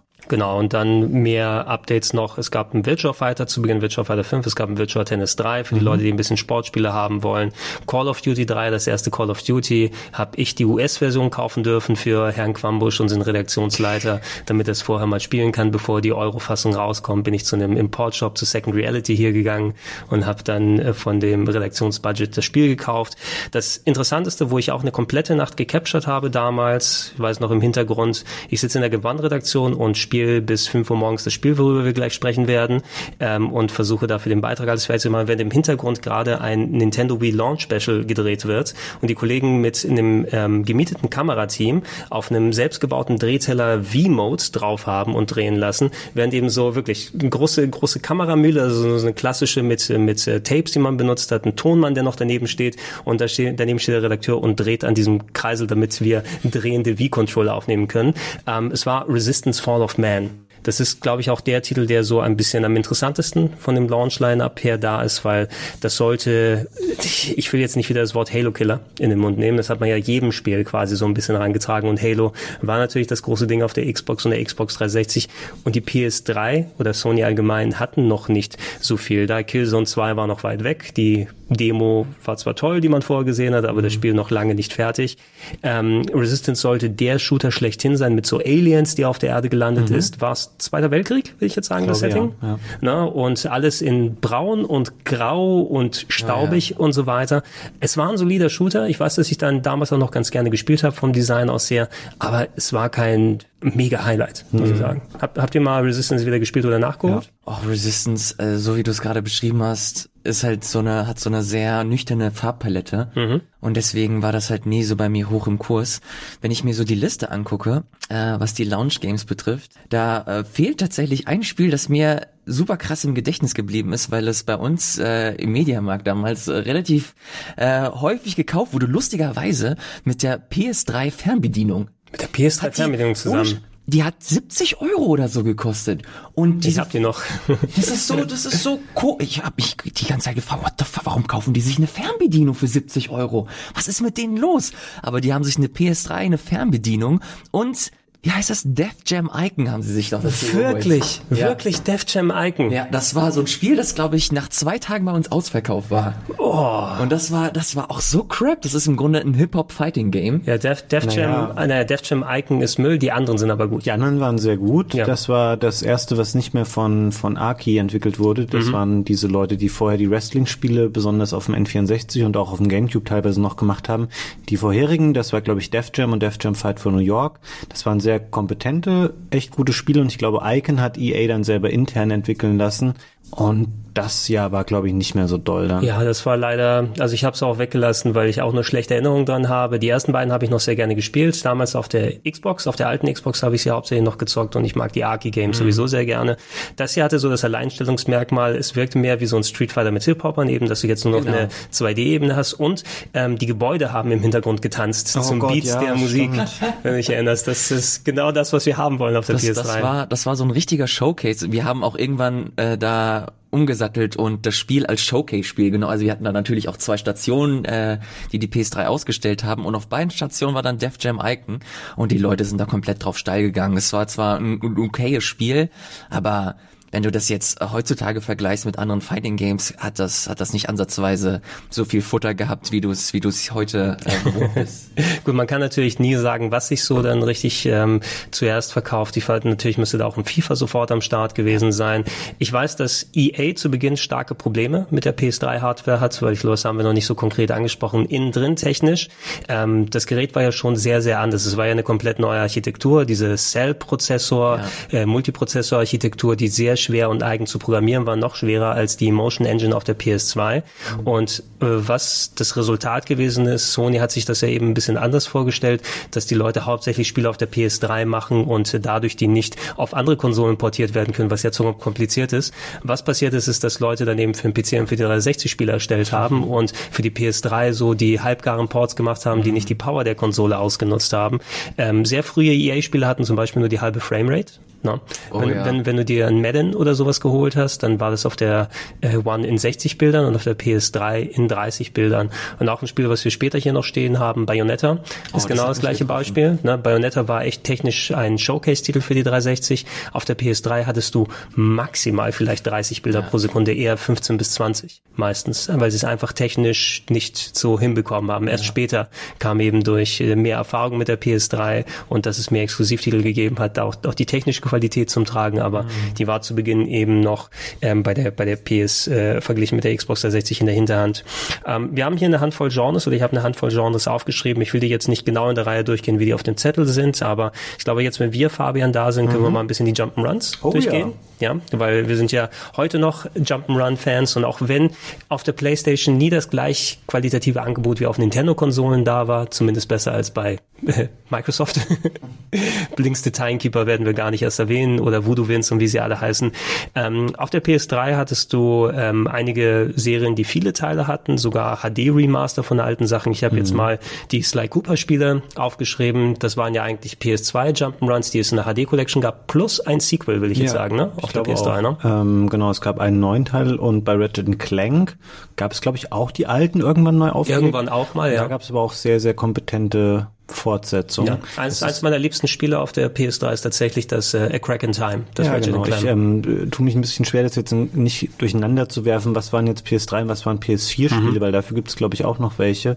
Das waren, glaube ich, auch mit tatsächlich so die die Highlight-Sachen. Also sie haben in dem Segment nicht viel neue Serien etablieren können, aber sie haben da sehr kompetent ihre bestehendes äh, Portfolio fortgesetzt. Ähm, und ja, dann hattest du natürlich auch ein paar andere kleinere Titel, die dann neu dazukamen, ähm, wie eben das Puppeteer oder auch ähm, das Remake von Castle of Illusion, was es gab. Mhm. Ähm, fand ich auch ganz schön. Ich würde mich jetzt aber schwer tun, wenn du mich fragen würdest, also ja, Ratchet Clank, Crack in Time, ja, aber darüber hinaus, es gibt nicht so das eine mega Hammer Jump'n'Run, was jetzt total raussticht, finde ich so. Es ist, ähm, es gibt einige recht kompetente Spiele, aber nicht so, die haben kein Mario Odyssey oder kein Mario 64 oder so nee, auf der Konsole. Das, das haben sie nicht. Also das The Crack in Time habe ich nochmal angeführt, weil ich habe es lange Zeit in meiner Sammlung gehabt und irgendwann ein paar Jahre später nachgeholt und war geflasht, wie geil es eigentlich gewesen ist, von der Abwechslung und allem drum und dran. Es gibt ein paar Stecher, aber nach unten heraus, es gibt einige mega schlechte.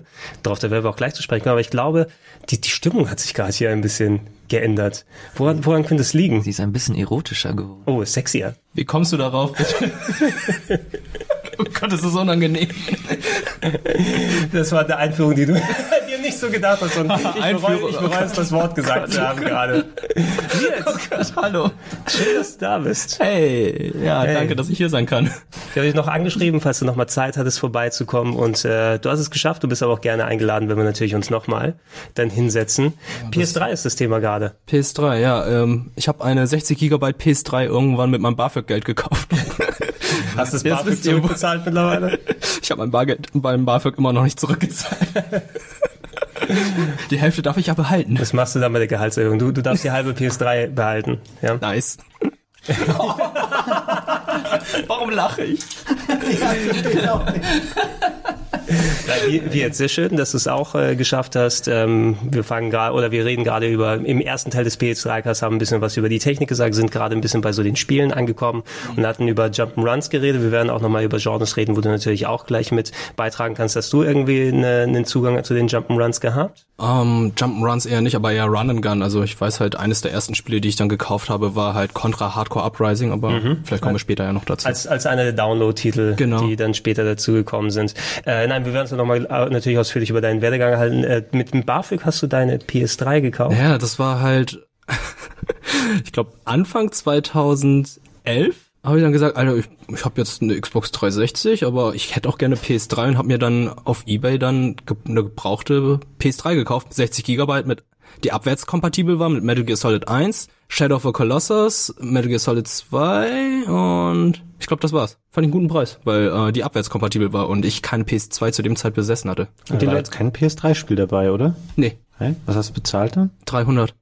Ist okay? Aber dafür waren gute PS2-Ports dabei immerhin. Also ich fand's okay, weil die abwärtskompatible PS3 zu dem Zeitpunkt ja nicht mehr erhältlich war. Ja, aber die waren natürlich auch sehr anfällig. Ne? Irgendwann ist es ja gekippt eher in so von wegen, naja, kauft die lieber nicht mehr, weil die sind jetzt schon fünf, sechs, sieben Jahre alt und die waren auch nicht so super stabil. die Was, was war der Fehler? Das war das Yellow Light of Death, würde ich Ja, jetzt sagen. genau. Na, Meine die- funktioniert immer Die noch. funktioniert, da hast du echt Glück. Guck doch mal, was die jetzt wert ist. Vielleicht kannst du die verkaufen, auf einen Schlag dein komplettes BAföG zurückzahlen Mhm. davon. Also einen gewissen Wert hat die bestimmt. Bestimmt. Oh ja, ich schau gleich nach. Check, check es gleich mal. schön, dass du da warst. Schön, schön, dass du da warst. Gleich und kommst gleich zurück mit so ein paar Geldbündeln. Da war gerade einer um die Ecke, der hat sie mir gleich aus der Hand. hieß Käufer. Ich bin jetzt schon müde während wir sprechen gerade und es ist nicht mal gelogen und Elias auch. Ist, ist deine PS3 überhaupt noch angeschlossen, Elias? Äh, Elias sei schon äh, wird. Ähm, ja, aber nur als Blu-ray-Player bei meinen Eltern. Okay, also du hast nicht mehr das Bedürfnis, dann Genji Days of the Blade und andere Sachen zu Nee, spielen. gar nicht mehr. Also ich habe die auch seit Ewigkeit nicht mehr angemacht. Ja, aber trotzdem hast du aber auch viel Zeit mit der PS3 verbracht, ja? definitiv. Also während meines Studiums sehr viel Xbox 360 und PS3 gespielt und ähm, sehr viele Titel auch nachgeholt, die ich damals auf der PS2 verpasst hatte, wie Final Fantasy X, ähm, Metal Gear Solid 2 und 4, 3, nee, 3 auch noch, aber leider die, nicht die Subsistence-Version, oder wie hieß die nochmal? Die, Ähm, die gute Version von Metal Gear Solid. Subsistence ist die gute Version von Metal Gear Solid 3, ja. Ja, okay. Substance von 2, Subsistence von 3. Genau, ich hatte doch die Vorversion gehabt, wo man Pac-Man gespielt hat. Und ja, mir fallen gerade bestimmt noch andere PS2-Titel ein, aber das ist nicht das Thema heute. Die, die fügen wir dann hinten dann später rein. Um aufs Thema wieder zurückzukommen, kannst natürlich alle dran beteiligen. Jump'n'Runs, du hast schon erwähnt, Fabian. Also es gibt nicht das Mario Odyssey Äquivalent dafür, vor allem wenn du parallel zur PS3 eben die Mario Galaxy Spiele auf der Wii hattest und du einfach Jump'n'Run technisch auf der Wii auch wirklich viel geiles Zeug bekommen hast. Ähm, hier A Crack in Time ist für mich das, das Highlight, die Ratchet Clank Serie mit den HD Remastern, ähnlich wie Jack and Dexter in der HD Variante, die ja auch jetzt mal ein bisschen besser ausgesehen haben auf der PS2, die Sly Cooper Spiele nochmal dazugekommen sind. Gegen Ende hin hatte Ratchet Clank ja auch nochmal, das fand ich ein bisschen schade, ein letztes Spiel, das war, das hatten wir auf Game One.de, glaube ich, gemeinsam auch nochmal gespielt. Oh ja, stimmt. Na, ich weiß nicht mehr genau, wie es hieß, aber es hat auf einmal nur noch 30 Frames, das hat mich mega geärgert. Weil die ähm, Entwickler gesagt haben, das ist den meisten Spielern nicht so wichtig. Die würden da nicht so drauf achten, ob das 30 oder 60 Frames sind. Mhm, mhm. Und haben anscheinend recht, weil die meisten Leuten ist gute Screenshots und Motion Blur wichtig. Hauptsache es sieht vernünftig aus. Ich habe es gerade bei Jump'n'Runs aber sehr zu schätzen gewusst, wenn du 60 Frames hast, was einfach für Spielgefühl und für das Visuelle enorm mehr dazu gepackt hat. Ähm, Ausläufer nach unten, ich habe es ja auch nochmal aufgeschrieben, auch wenn es kein Exklusivtitel gewesen ist, aber auf der Konsole habe ich es gespielt, ähm, versucht zu spielen. Es war Sonic the Hedgehog im Jahr 2006 rausgekommen. Sollte, die hatten so viel Vertrauen in den Titel, dass sie es einfach Sonic the Hedgehog genannt haben, ohne was anderes. Und es war, glaube ich, der größte Müll, den ich äh, bis dato, also ganz, ganz im Ernst, ja. Sonic in der Stadt alle fünf Sekunden, 20 Sekunden Ladezeiten, du fällst durch die Geometrie, Sonic äh, macht ähm, erotische Anwandlungen mit einer Menschenfrau und ich, ich Klingt weiß wie nicht, Anthem, bis auf das letzte. du hast Anthem noch nicht weit genug gespielt. Oh.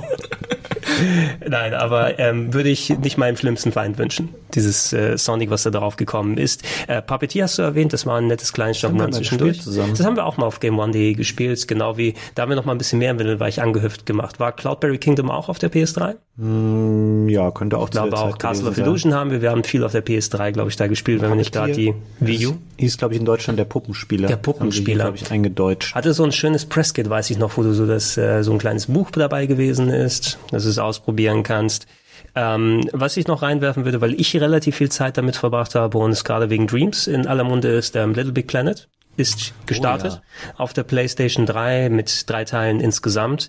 Ähm, bevor ich ein bisschen was darüber erzähle, weil ich ja wirklich auch arbeitstechnisch damit zu tun hatte, ähm, Little Big Planet, denke ich mal, habt ihr viel gebaut oder habt ihr nur ein bisschen gespielt und dann in die Ecke gelegt? Und dann in die Ecke gelegt? Genau. Ja, ne? Also ich habe das Spiel auch nicht mal gekauft. Ich habe das damals als Entschädigung bekommen, als äh, das PS Network gehackt wurde. Und da habe ich dann den wirklich? Titel bekommen. Oh ja, Ah, da das was war das? dabei bei den Okay, ich, Titeln. ich habe mir Infamous geholt als Entschädigung, glaube ich, Infamous 2 oder so. Ga nee, gab's da Infamous? Du konntest, du konntest wählen, Warum ja. habe ich denn nicht Infamous genommen? Ich weiß es, also das, das tut mir ein bisschen leid für Ja, dich, ne? das- Also ich, ich weiß noch, dass ich Infamous und irgend so ein ähm, Billardspiel, Hustle Kings oder so, dazu geholt habe. Du konntest dir nämlich ein großes und zwei, drei kleine oder so, oder zwei große, zwei kleine. Äh, Ilias, äh, Little Big Planet, hat dich das irgendwie angesprochen? Doch, absolut. Ich äh, mochte, dass die Aufmachung halt ganz, ganz schön war, dass das sich ein bisschen abgehoben hat. Dadurch, dass du halt so einen halb realistischen, knuffigen Sackboy-Look hattest, aber trotzdem das alles in diesem äh, digitalen Media Molecule-Style war.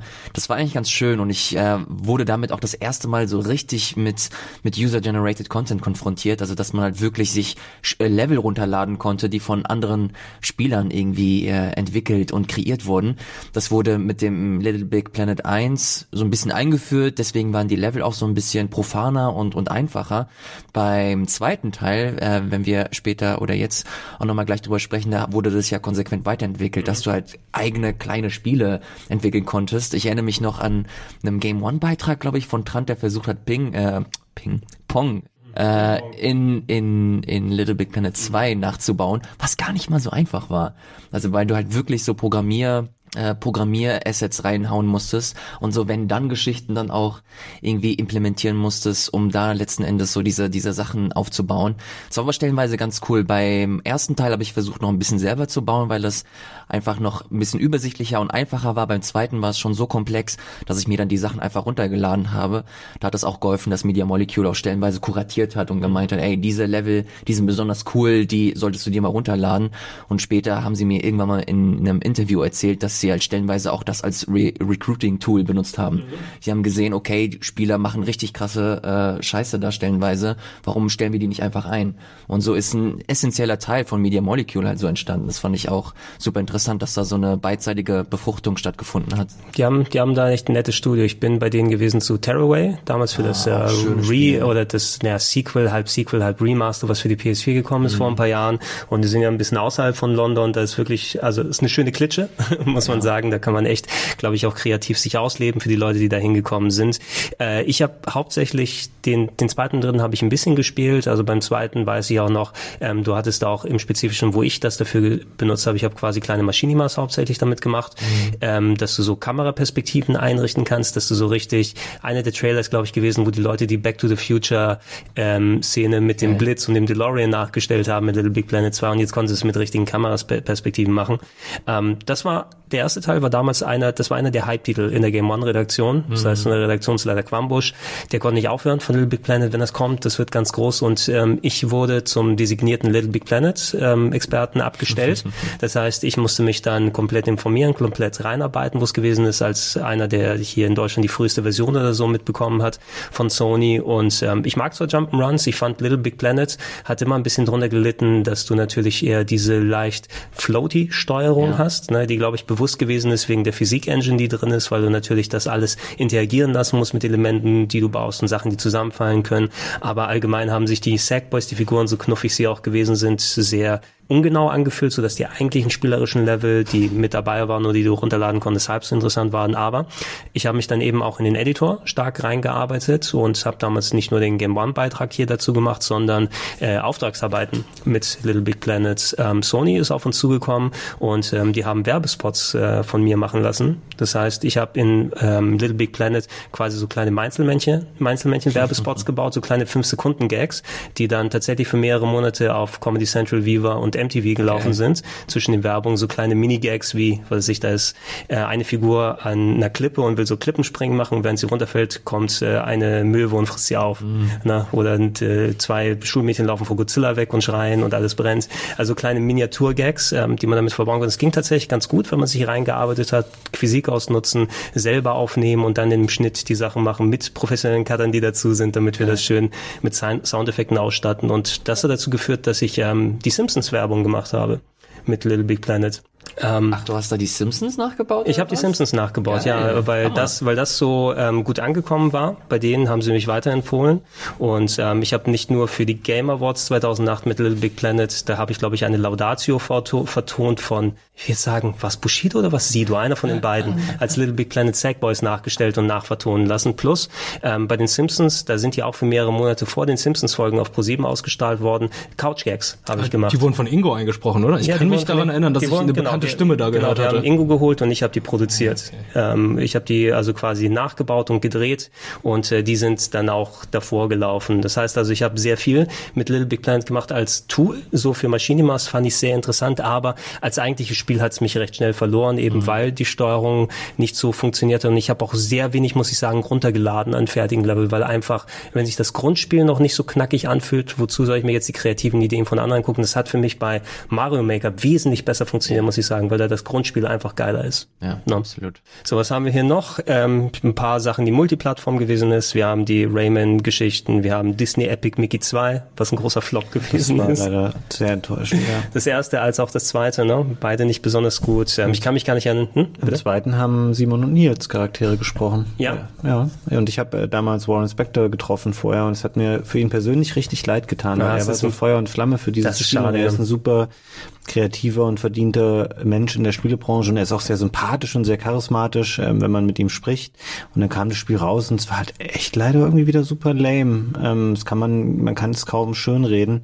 Äh, was das war dieses, ist, dieses so Einfärben, ne? Mit dem Pinsel musstest du schwarz-weiß Sachen ähm, einfärben mit den beiden verschiedenen Mickeys. So ja, ich glaube, das war gar nicht, ob das im zweiten Teil Oswald noch Mickey, so eine krasse Rolle spielte. Es war aber einfach halt echt nur so ein mittelmäßiges Jump'n'Run-Spielchen und ganz komisch, weil das so eine große Lizenz war von so einem äh, Menschen, der eigentlich so großartige Spiele auch schon gemacht hat in seiner Karriere.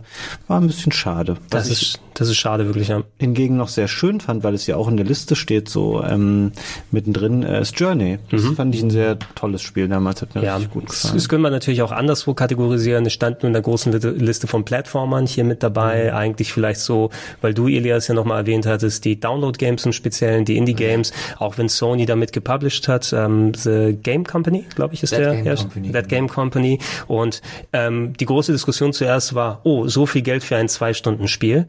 Aber es ist auch was, wo du sagst, hey, das ist äh, ein Erlebnis, wenn du es über zwei Stunden gemacht hast. Ja. Journey ist für mich so ein ganz so ein ganz besonderes Spiel, weil das Ding dann mir letzten Endes auch gezeigt hat, was was eigentlich möglich ist und was was Spiele eigentlich noch alles sein können. Das hört sich jetzt sehr pathetisch und ein bisschen kitschig an, aber das ist dann auch so ein Spiel gewesen, das mich dann noch so krass inspiriert hat, dass ich mir aus meinem äh, von meinem Ausbildungsgeld eine, eine Capture Card mir geholt habe und äh, versucht habe, das komplette Ding zu capturen, einen Beitrag zu schreiben, also einen richtigen Text geschrieben, den versucht einzusprechen, das dann auch geschnitten und das dann irgendwann auf YouTube hochgeladen.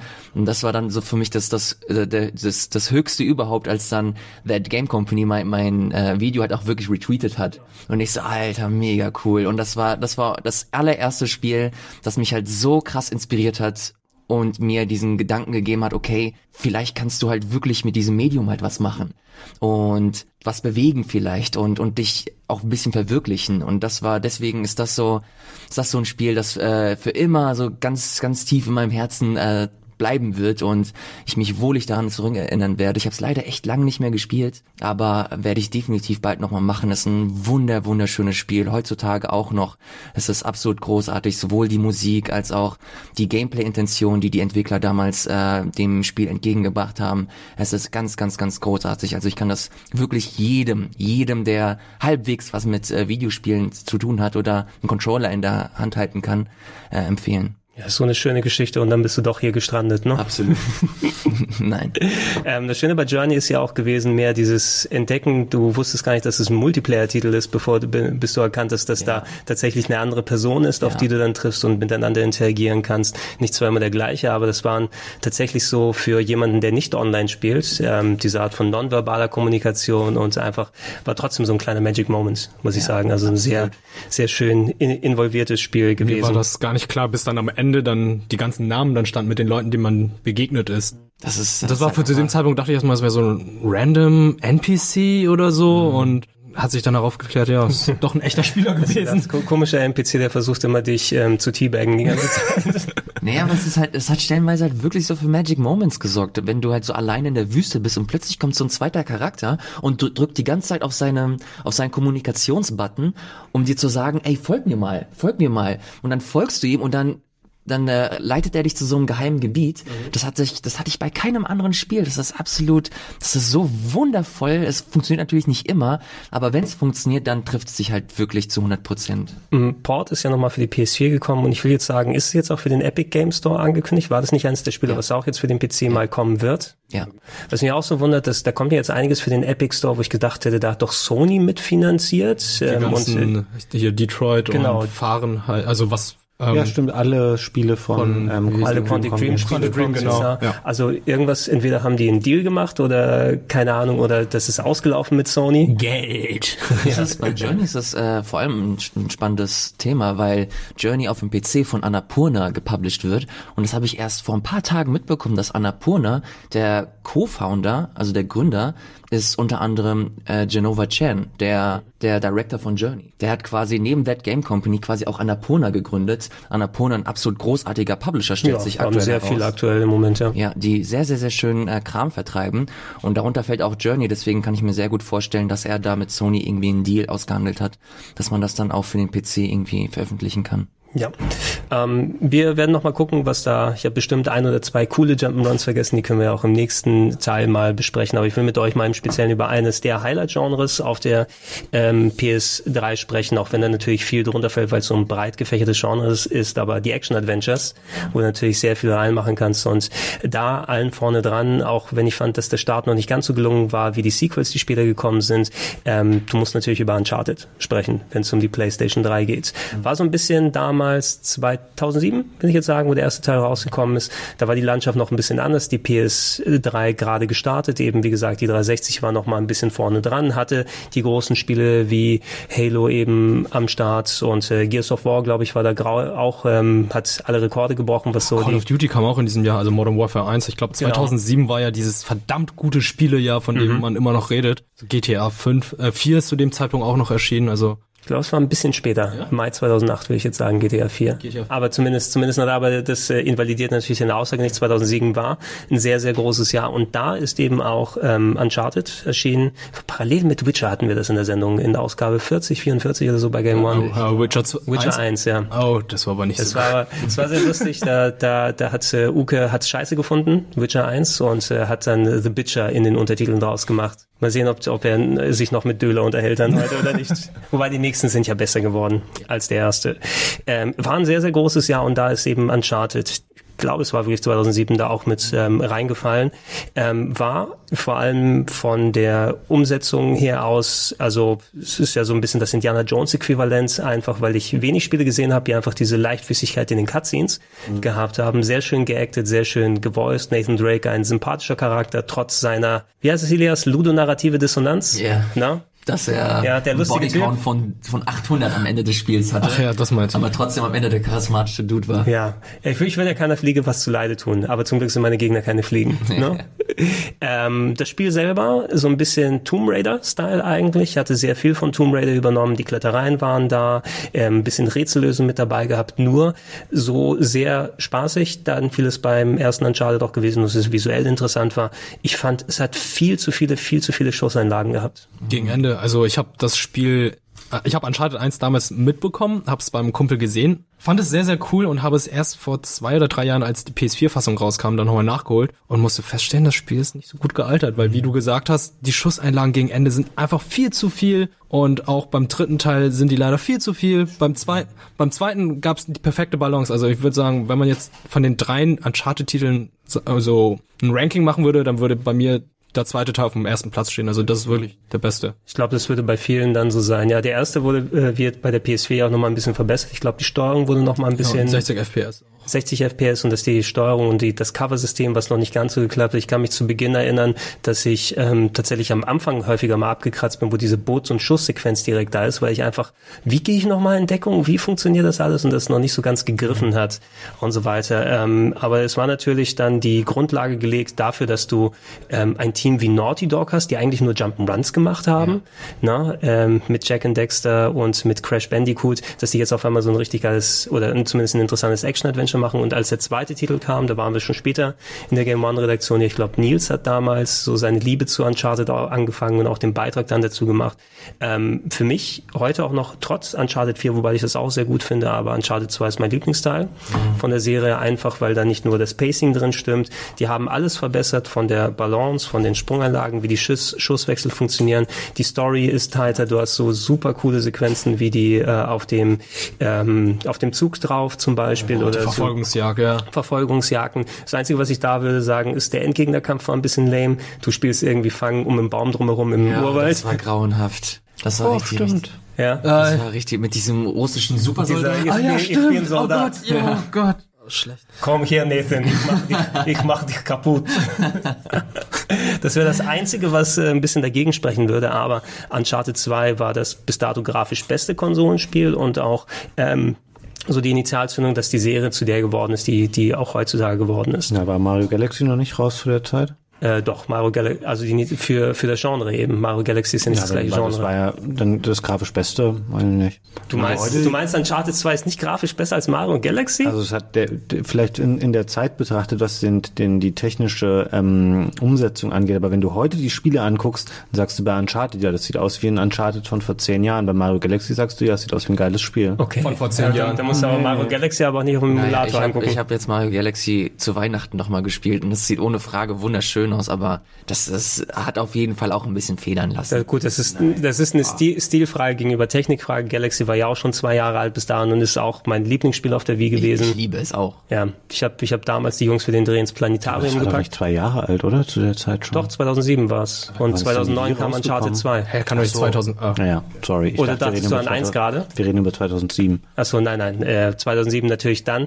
Bei 1 könnte man sich dann nochmal überlegen, weil da fand ich gerade die 360 mit Gears of War und Halo 3 hatte da auch ein paar sehr große Contender für das beste Konsolenspiel. PC sowieso komplett außen vor, weil man da noch viel mehr machen konnte. 2007 müsste auch das Crisis-Jahr gewesen sein. Crisis. Das war das erste Mal, wo Budi wieder mal einen neuen PC kaufen wollte, um da Crisis laufen lassen zu wollen. Läuft ich baue immer jetzt, noch nicht. Ich er baue mir jetzt einen. PC.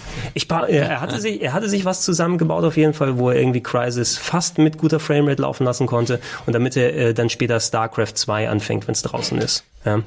Das sollten die großen Dinger sein, die er dann anstellt. Ähm, Uncharted 3 habt ihr auch dann kurz erwähnt. Äh, Solide Fortführung, vor allem die hatte auch sehr, sehr viel vom Bombast, aber eben das Pacing war wieder nicht mehr ganz so äh, gut, wie es beim zweiten gewesen ist. Und ähm, ich kann mich auch erinnern, dass die Steuerung irgendwie verschlimmbessert wurde zu Beginn. Ne?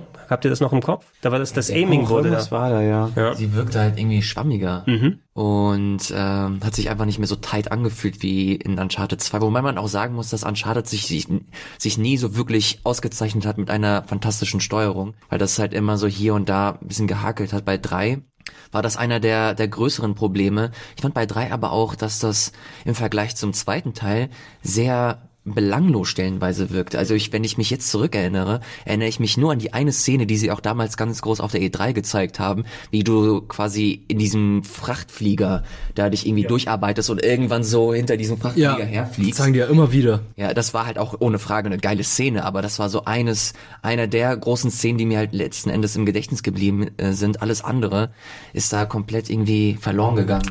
Du, du hast natürlich auch selbst bei diesem Bombast, äh, wie man so schön auf Englisch sagt, äh, diminishing returns. Kannst. Ne? Wenn du noch eine Sequenz hast, wo er gerade knapp irgendwie so dranhängt und so weiter, ähm, irgendwann regt dich das einfach nicht mehr so auf, weil wenn du schon schon x-fach gesehen hast, gefühlt, auch wenn es immer noch spektakulär ist. Äh, bei der Steuerung hatten sie extra, sie hatten das zwar geändert, ähm, wie sich das Steuer, Steuern verhält. Ähm, die haben extra Leute eingeflogen aus Internetforen. Damals, glaube ich, im NeoGAF gab es einen langen Thread und die haben im Detail aufgeschlüsselt, wie es sich anders gegenüber Uncharted 2 und die haben tatsächlich die Leute eingeflogen und die Steuerung mit dem Patch verändert, damit es sich wieder besser steuert im Nachhinein. Witzig, krass. Also die Naughty Dog hatte auf jeden Fall nochmal zugehört und, und geschaut, dass es besser funktioniert. Das ist cool.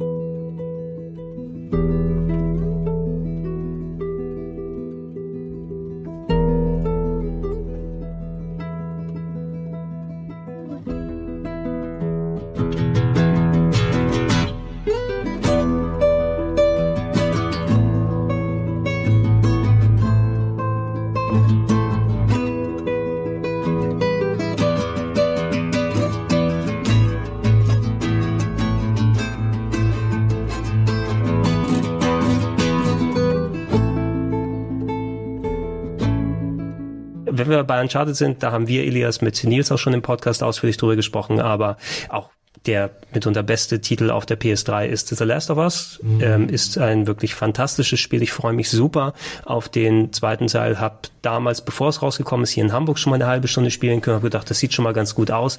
Aber das Spiel selbst hat mich geplättet. Damals Könnt ihr euch noch vorstellen, dass es noch so lange rausgeschoben wird, bis es auch für die PS5 rauskommen es kann? ist mindestens ein Cross-Gen-Titel, das mindestens. Ja, das glaube ich nämlich auch mittlerweile. Man hat so lange auch nichts Neues mehr davon gesehen. Es gibt keine aktive Kommunikation zu dem Spiel. Und ja, ich glaube auch, es wird halt für beide wahrscheinlich dann einfach rauskommen. Ja, je nachdem, wann die PS5 oder die nächste PlayStation-Konsole kommt, eventuell wird es tatsächlich so ein schneller Turnaround. Ne? Sie behalten das noch in der Hinterhand und sagen dann ähnlich, wie es bei der PS4 war, wir stellen es im Frühjahr vor und im Winter dieses Jahres kommt die Konsole raus. Ähm, ich kann mir nicht vorstellen, dass äh, Last of Us 2 nicht irgendwie lauffähig auf der nächsten Konsole sein wird. Aber, aber was macht man dann? Also kauft ihr euch dann wirklich zum Start eine PS5 um Last of Us Ich habe mir 2? eine Wii gekauft für Zelda, ich habe mir eine Switch gekauft für Zelda, hätte ich alles auch bei den Konsolen vorhaben Nintendo hat können. es schlau gemacht, immer mit dem Doppel-Zeldas auf ihren Mhm. beiden Plattformen. Das ist halt schon ein Argument. Und ich könnte es mir da auch echt vorstellen, wenn es halt, natürlich wird es besser aussehen, es wird mit mehr Frames laufen, pipapo, und du willst natürlich von so einem Spiel dann auch nicht die Scheißversion spielen. Das stimmt. Was einfach nicht. Ja, er hat uns gerade eine PS5 verkauft. Scheiße. Du hast uns gerade eine PS5 verkauft oder ich glaube, oder heißt sie PSV oder PSV? Nein. Nein, das heißt PlayStation 9, die überspringen einfach ein paar Teile. Wegen PlayStation Vita wäre das auch schlecht. Ja, das, das Ah, ganze oh, ja, da war ja was. Vita bedeutet Leben. Anscheinend,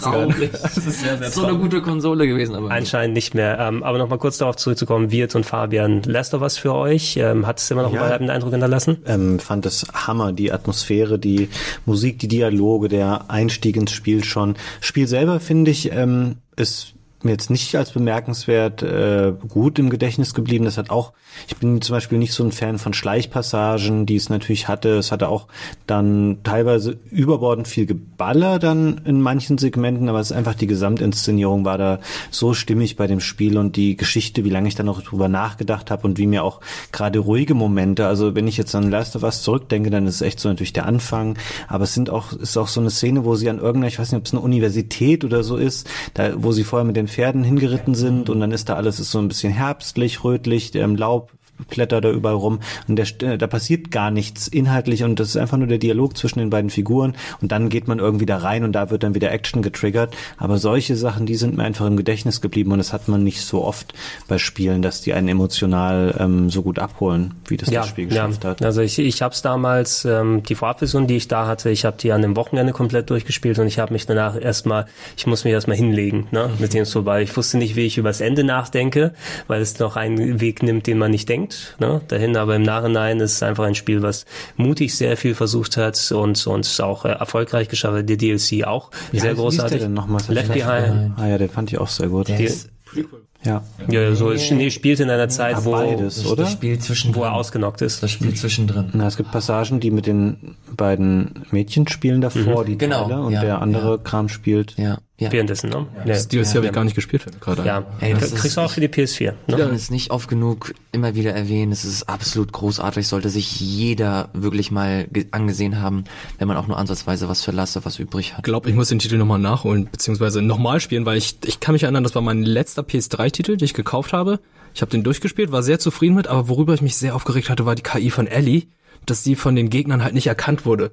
Weil ich versuche so, da die ja. ganze Zeit herumzuschleichen und sie läuft da wie ein Elefant durch einen Porzellanladen und äh, wird irgendwie nicht entdeckt. Das hat mich ein bisschen aufgeregt. Aber man kann es auch verstehen. Ich glaube, das würde für dich einfach mega frustig sein, wenn, äh, wenn die Ja, klar. Gegner ständig Ellie entdecken. Ja, selbstverständlich. Kontrolle Sie, hat Aber die Atmosphäre Schuhe, die hört man nicht. Ah. Ich kann dir das mal ausleihen, ich hab's auf PS4. Hast du sogar? Oh, cool. Ja, ja, ich. ich denke, alle, alle spätestens kurz vor dem Release von Last of Us 2, aber, na gut, vielleicht nicht ganz kurz, nochmal mit ein bisschen Abstand, damit man sich nicht kaputt macht vor, aber ich will es auf jeden Fall auch nochmal durchspielen. Ähm, man muss sagen, auch trotz, auch wenn zum Beispiel hier äh, die Amy Hennig ist ja die Hauptschreiberin gewesen der ersten Uncharted-Teile, auch ohne ihre Beteiligung bei Last of Us ist immer noch ein wirklich brillanter Titel draus geworden, gerade Storytelling-mäßig. Und ich bin sehr gespannt darauf, was sie dann damit machen. Kann man auch alles schön auf der PS4 jetzt nachholen.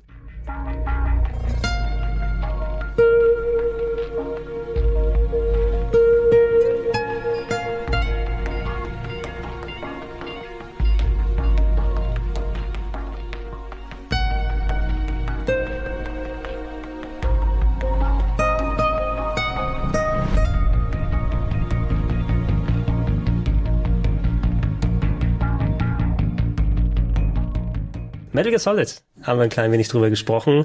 Ähm, um die mal fertig zu machen, es gibt auf der PS3 auch die Collection mittlerweile, wo du Metal Gear Solid 2 und 3 bekommst. Ähm, das ähm, PSP-Ding Peace Walker ist mit dabei. Als Download-Code ist Metal Gear Solid 1 noch dabei, leider nicht auf Disc. Ich glaube, das ist so eine Sony-Sache gewesen, dass man PS1-Spiele auf PS3 nicht als Disc rausbringen darf, sondern es muss äh, PS1 dann konkret sein.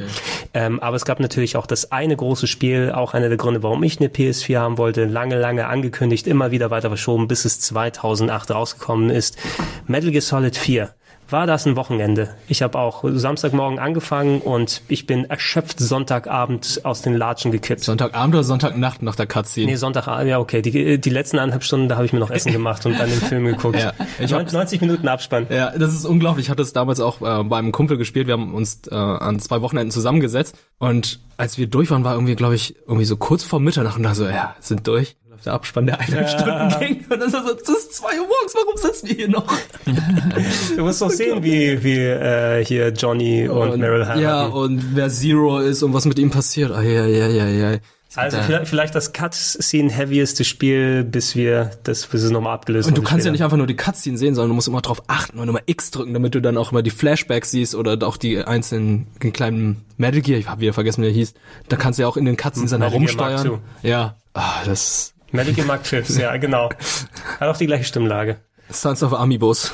Da gibt es auf YouTube übrigens eine ziemlich coole äh, Dokumentation, wo ein japanisches äh, Doku-Team einfach Kojima verfolgt hat während der Entwicklung von Metal Gear Solid 4. Das kann man sich auch, glaube ich, über drei Teile oder so ansehen. Das ist ganz interessant, auch auf Englisch alles untertitelt. Äh, ja, würde ich auf jeden Fall mir nochmal nachholen wollen. Ähm, ich habe seitdem nicht nochmal gespielt. Ich habe es auf der PS3 mir dann nochmal zusätzlich in der neuen Download-Fassung gekauft, weil das hatte ja einige technische Einschränkungen. Ich weiß nicht, ob ihr euch dran erinnern könnt, dass man ähm, nicht das Spiel komplett installieren konnte. Wenn es von Disk gespielt hast, musstest du nach jedem Kapitel Oh ja, das nächste stimmt. Kapitel installieren lassen. Da hat äh, Snake dann Raucht er die ganze Zeit, ne? Geraucht, Oh, ja, ja, das weil war es, so weil es irgendwie ein Limit gab von Sony, wie viel man an Daten installieren darf auf Festplatte, weil ja nicht jeder eine große Festplatte hatte. Und ich glaube, alleine das komplette Spiel hätte die 40 Gigabyte Platte voll gemacht, Ja. ne, von den Installationen, die nötig sind, um die, dieses Spiel zu zocken, von der Blu-ray. Äh, Und deshalb musst du nach jedem Kapitel neu installieren, mehrere Minuten darauf warten von den fünf, die darauf gewesen sind. Äh, Dass es davon noch keine PS4-Fassung gibt, wundert mich auch ja, ein es, wenig. ich weiß nicht, ob das irgendwelche rechte Geschichten sind oder einfach bei Konami ist keiner mehr, der sich darum Das kümmern kann. vielleicht dir auch nicht mehr jetzt so. Ja, Die Abteilung ich, ist zu. eine PC-Version fände ich toll. Das ist einer der Gründe, warum die PS4 noch da bei mir ist zum Beispiel. ne? Das kriegst du momentan auch nicht anderswo. Äh, die PS3 bei mir, Entschuldigung. Ähm, das kriegst Metal Gear 4 auf der PS3, kriegst du nicht anderswo. Das Spiel selbst, sehr polarisierend. Ich muss sagen, mir hat es eine Menge Spaß gemacht. Es hat, ähm, ich habe es damals, glaube ich, so zusammengefasst, ähm, immerhin für ein letztes Spiel aus der Serie, das die Story quasi beendet, ähm, du kannst nicht sagen, dass es dir keine Antworten gibt. Ne? Alle Sachen, die so offen geblieben sind, es gibt dir Antworten, aber es sind wahrscheinlich nicht die Antworten, die du haben wolltest. Du auf- weitere Fragen. So viel finde ich jetzt auch nicht. Da wurde also sehr viel, also da gerade den, den Abspann, den du erwähnt hast, die 90 plus Minuten, da wird ja jeder Nebencharakter nochmal gezeigt und dann übrigens kommen nochmal die 15 anderen Twists und da steht der Tatterkreis vor dem Grab und da wird er erschossen und was nochmal dazu Ich kommt. fand die Steuerung damals so überladen, die war sowas von kompliziert. Sehr, also ähm, Third Person, also First Person hat überhaupt nicht funktioniert, deswegen hat man ja die ganze Zeit als Third Person gespielt und was für Schleichmöglichkeiten man alle hatte, also wie ein Wurm durch äh, durch diese Landschaft zu Ja, mit dem der, zu, der, zu der, der, der das, war Camos- total, das war viel zu viel. Also der, ich fand, der, der so- Camo-Suit, ne, Ja. wo du dich da hingelegt hast und dann passt sich Ja. da Ja, wie ein Kamel an. Und dann, und dann schiebt er sich die ganze Zeit mit dem Hintern voran. Da dachte ich so, Alter, warum? Also da fand ich Metal Gear Solid 5, dachte ich so, Alter, da alles entschlackt, alles besser gemacht. Moment mal. Also wir sind uns schon einig hier am Tisch, dass Metal Gear Solid 4 das deutlich bessere Spiel als 5 war. Spielerisch ist 5 deutlich besser. Spielerisch ist 5 Ja, wirklich spielerisch, besser. sein, aber jetzt so, was die, was die Story Ja. und, Und diese, Pacing, ja, da gebe ich auch das Pacing, das in sich geschlossen als Spiel zu funktionieren, war, finde ich, war vier nahezu perfekt bei allen Macken, die es hat. Und fünf, ich habe das so oft versucht anzufangen, da, da, da stimmt für mich so viel nicht, was ich persönlich mit Metal Gear Solid einfach verbinde. Diese random Missionen ohne gescheite Dramaturgie, die spielerisch total oft super ähnlich sind, wo ganz viel Leerlauf drin ist. Dieses ewige Basen aufbauen und verbessern und pipapo. Soldaten entführen. Also ich muss leider, ich verstehe, warum Leute das mögen, aber ich war mega enttäuscht nach Teil 4 von Metal Gear Solid 5 und ich werde es auch nicht nochmal bis drei, vier Mal versucht anzufangen und mich packt es einfach Nee, nicht. Das du ist musst- nicht das, was ich mir unter Metal Gear vorstelle. Du, du musst es auch nicht spielen. Also ich finde rein von der Spielmechanik, ich habe es hier auf dem Sender gespielt, Metal Gear Solid 5, unter der Annahme, oh, es ist eins wie die alten, also sitze ich da meine 15 bis 20 Stunden maximal und habe dann hier, glaube ich, 80 Stunden Metal Gear Solid 5 auf dem Sender gespielt. 90 Stunden gespielt. Ähm, ungefähr. Ja, Metal Gear Solid 5 ist 100. von der Mechanik, ist es mitunter das beste ähm, Stealth-Action-Spiel, einfach was die Steuerung und das eigentliche Gameplay angeht. Aber es ist eben ein sehr gestreckter, open-worldiger Titel, wo auch noch dann die Hälfte der Story fehlt, obwohl du lange ausschweifende Sequenzen hast. Und ich kann es absolut verstehen. Ich habe es immer noch ganz gerne durchgespielt, aber einfach weil es den, den Stealth-Ansatz bei mir dann, ähm, ja, der hat bei mir gezündet, weil ich das auch noch ganz gerne mag. Ein klassisches Metal Gear ist es nicht. Da funktioniert der Vierer auch besser und hat auch sehr viele erinnerungswürdige Szenen. Die ersten beiden Kapitel waren die noch, die mehr Gameplay drin hatten. Ab dem dritten wurde es ja sehr spezifisch. Da hast du diese Verfolgungssequenz. Du hast äh, die großen Metal Gear Rex Kämpfe, was geil war. Metal Gear Rex gegen Metal Gear Ray. Ah, ja, ja, genau. mit dem Wo- Flashback in wo Shadow Moses das, Island. wo Ryan dann hier das große Schiff aufhält. Das war so geil. Alter, Red. Das war der Hammer. Wie geil war der bitte? und dann denkt man so, oh nein, er ist tot. Oh, er kommt wieder ohne Arme und schießt überall Blitze. Oh, es ist so mit gut. seinem Schwert im Mund. Das war so gut, ja, die, die Redemption of Raiden war das sozusagen. Und äh, die äh, Sequenz in der großen Mikrowelle oder sowas. Ey, Oh ja. so schmalzig Wo alle gekämpft haben ich, und ich, es ich hatte leicht leicht feuchte. Augen. Feuchte Augen. War schon sehr, sehr schön. Ja, das äh, zu Metal Gear. Unter Action Adventures habe ich auch mal die Bioshock-Spiele reingepackt, auch wenn die natürlich Mhm. Multiplattform-Sachen sind. Auf der PS3 waren sie auch vorhanden. Hier haben wir es mehr auf der Xbox gespielt in der Game One-Redaktion. Ähm, Simon hat mir schön das Ende gespoilt im Vorbeigehen. Oh nein. das war auch so gut. Im Vorbeigehen. Naja, wir, wir hatten überall bei der Game One-Redaktion damals so Einspielstationen aufgebaut. Das heißt, ähm, wenn jemand mal aufgezeichnet hat, du konntest in einen anderen Raum gehen, aber wenn es da belegt war, dann war das mitten im Gang, wo die anderen Leute durchgehen. Und als er Simon spielt, dann äh, Bioshock 1, und da geht so eine Handvoll Leute vorbei, ne, auch mit dabei und sagt, oh, ist das Bioshock? Ja, am Ende passiert übrigens das und das. Einfach so ungefragt. Oh, come on. Oh, unabhängig davon, äh, Bioshock ist natürlich wirklich auch äh, ein sehr schönes Spiel damals gewesen, auch wenn dieser ganze Art Deko-Stil mittlerweile natürlich häufig zitiert wurde, aber zu der damaligen Zeit mit dem Setting, mit der Erzählweise, mit dem Spielerischen war es echt wirklich ein herausragendes Spiel. Ja, war auch, glaube ich, so seiner Zeit voraus. Ich habe das ähm, auch jetzt kürzlich nochmal gespielt, weil es ja diese geile Remaster äh, Collection gibt. War die geil? Ich glaube, die hat doch noch ein bisschen äh, Fehler gehabt, ne, was so die Technik angeht. Ist das so? Ich habe da keine. Oder denke ich jetzt an die Arkham Games, weil die waren scheiße im Remaster. Also ich habe, ich kann mich da echt nicht beklagen. Vor allem, weil was du bei der Collection hast, was ich unfassbar geil finde, dass du so ein digitales und begehbares Artmuseum hast. Also dass sie da so Assets drin haben von alten ähm, Little Sisters und Big Daddies, die du halt, wo du halt wirklich, das ist so ein digitaler Space und du kannst dich da so rumbewegen, du kannst dir die verschiedenen äh, Assets anse ansehen. Das, ich finde das absolut großartig. Also wenn es, wenn ich eine Collection irgendwie hervorheben kann, dann ist das auf jeden Fall die Bioshock Collection. Okay, also ich habe es nur ein bisschen da gesehen, aber allgemein der erste Teil, den finde ich ein bisschen stärker als den zweiten. Der war ja, auch von einem anderen Team, wobei der zweite diesen sehr guten DLC hat, dieses Minerva's Den, wo du noch mal eine Stunde oder zwei so separat eine kleine Geschichte machen kannst. Und ähm, auch wenn es heutzutage mittlerweile so ein paar Unkenrufe gibt oder sowas, ich habe damals Infinite sehr gerne gespielt, weil ich finde, Oh, es ich war es war sehr, sehr Star Trek mäßig von der Story aus her. Ne? Also es hat wirklich, das könnte auch so eine Star Trek Story sein mit den ganzen, welche Person ist gerade da unterwegs und die ganzen Zeitreisegeschichten, die mit dabei waren. Ähm, das Einzige, was ich da gefunden habe, ist, ich hätte es nicht als Shooter gebraucht. Die hätten sich vielleicht eine andere Gameplay-Geschichte. Ich brauchte keine Ego-Shooter-Verbandlung. Es, es hat sich schon gut gespielt, aber ähm, Infinite ist für mich noch mein Lieblingsteil. Ich finde, Infinite hat irgendwie was ganz Besonderes, was wenige Spiele so haben. Die ersten beiden Teile sind ja eher so ein bisschen gemächlich und Infinite ist in meiner Erinnerung so sehr dynamisch und man ist sehr so in das Spiel involviert und es gibt ganz viele Sequenzen, wo man mit, wie heißt das Mädel nochmal, was da auftaucht? Elizabeth. Genau, wo man mit ihr so interagiert und sie kommt sehr nah an einen so ran oder führt einen irgendwo hin und es ist so eine, die Kommunikation zwischen den Leuten und auch die, die Kämpfe selber, wo man, wo es diese Rails gibt, wo immer Genau, Charaktere wo du irgendwie sich dran bewegen und so. Ich finde, das Spiel fühlt sich sehr lebendig so an. Ähm, also zumindest die, die Parts, an die ich mich jetzt so erinnere, das hat mir da ganz gut gefallen. Ja, auch, auch die Welt und die Setpieces alleine. Also ich meine, solche, ich krieg heute noch so leichte Gänsehaut, wenn ich an diese Songbird-Auftritte denke. Oh, so, ja. wenn er Das erste Mal Gegen auftritt, Ende. dieses große mechanische Ding. Das, ist, what the fuck ist denn das hier? Und du weißt nicht genau, was ist. Und wenn es dann auf einmal so diesen, jetzt, wo ich Star Trek erwähnt habe, diesen Aha-Moment gibt, wo du so langsam verstehst, was da abgeht, Mhm. dann, oh, das ist ja wirklich krass, was sie sich da ausgedacht haben. Ähm, kann das, mich- ist das in der Collection dabei? Ist auch in der Collection drin, oder? Oder ist Ja. nur eins und Oh, zwei? okay. Eins, gut. zwei und Infinite. Ich kann mich noch daran erinnern, bei Bioshock 1 war die Steuerung auch sehr, sehr schlecht, weil du konntest da entweder nur deine Plasmide benutzen oder schießen und musstest dann immer wechseln. Und bei Bioshock 2 hatten die es ja geändert, weil man ja einen Big Daddy spielt. Der konnte mit einer Hand schießen und mit der anderen Hand konnte er dann auch zeitgleich die Plasmide benutzen. Und ähm, woran ich mich auch noch schlecht äh, gut erinnern kann, war das schlechte Leveldesign zum Teil, wo immer überall, wo eine Pfütze war, wo du dann immer Blitze schießen konntest. Und das war so das Oh ja. einzig Besondere mit dem ganzen Blitzen. Da dachte ich so, oh, das ist so offensichtlich und ähm, plump dargestellt. Sagt mal, ich hatte irgendwie so im Gedächtnis das Infinite dann, dass das nicht so gut ankam wie die anderen Teile. Und jetzt habe ich gerade nachguckt, das hat ja überragende Kritiken überall bekommen. Das hat Metacritic und Game Rankings Wertungsschnitte von 96 Prozent. Ja, abs- absolut. Zu Recht.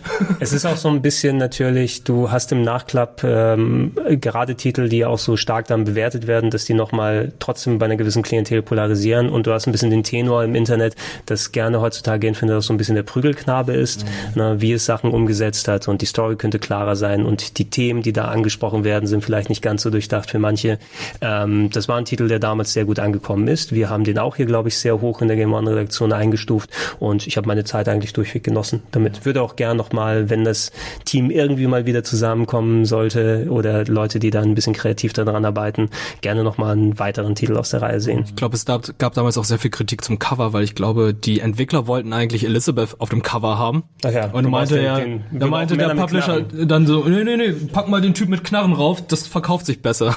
Hat ein wunderbares Wendecover aber dafür. Mit dem Songbird, ne? Dem- Ja, ist ja sowieso mit, mit rotem Rot, ja. Art Deco- Art Deco-Design nochmal mit drauf. Ähm, apropos Cover, das zweite war ja, ich sehe immer noch im, Bomberman? ja, ich sehe immer noch Bomberman im Helm von Big Daddy. Was? Such mal das Guck- Cover guck- von guck mal Bioshock Cover 2 von. Bioshock 2 und schau dir mal nur den Helm an. Ja. Wenn du da nicht Bomberman drin siehst oder vielleicht you can't unsee it Ja, anymore. sobald du es einmal gesehen hast, ist es schlimm. Ja, okay, jetzt recht.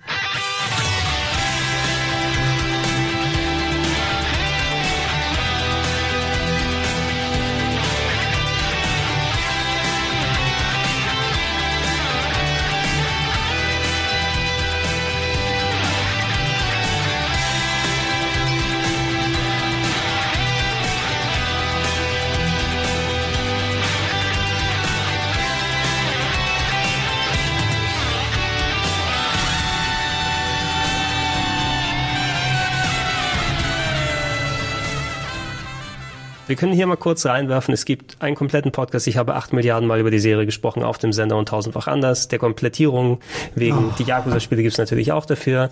Teil 3, 4, 5 und Dead Souls habe ich alle sehr genossen. Da hat meine Liebe zu Yakuza erst richtig angefangen und ich habe äh, in alle Spiele zusammengenommen wahrscheinlich tausend plus Stunden investiert. So, genug dazu. Ich, ich mochte den Beitrag mit dem Lakitu. Das war Als Kamera. Genau, das Ja. war zu Folge 200 Game One. Ich weiß oder? nicht, ich kann mich nur noch daran erinnern. vielleicht noch da? Wir müssen mal gucken, ne? Also ja, ja, der, Ich vermisse die Reboot-Folgen, wo in jeder der sieben Folgen gefühlt irgendwie ein cooler vorkam. Ich habe im, im Reddit neulich gelesen, dass das auch der Grund war, warum Reboot den Bach runtergegangen ist. Wir jede Woche über Yakuza gesprochen ich haben. kann doch nichts dafür, dass die da gerade alle rauskommen. fragen sie Das- uns, wo ist der Yakuza-Content hier? Darf ich, können wir das äh, Reboot-Set zum nächsten Yakuza-Spiel nochmal aufbauen, einfach um der alten Zeiten willen? Dann kann ich auch nochmal 20 Minuten drüber quatschen. I like it. So, fertig aus Ey, ist ein dazu. gutes Spiel. Die Tomb Raider Spiele, ne? ähm, davon gab es natürlich nicht allzu viele, weil die so ein bisschen dazwischen dann fielen. So, ähm, es war schon nach der Renaissance von Tomb Raider, die ja auf der Xbox, PS2 und GameCube-Ära wieder angefangen hat.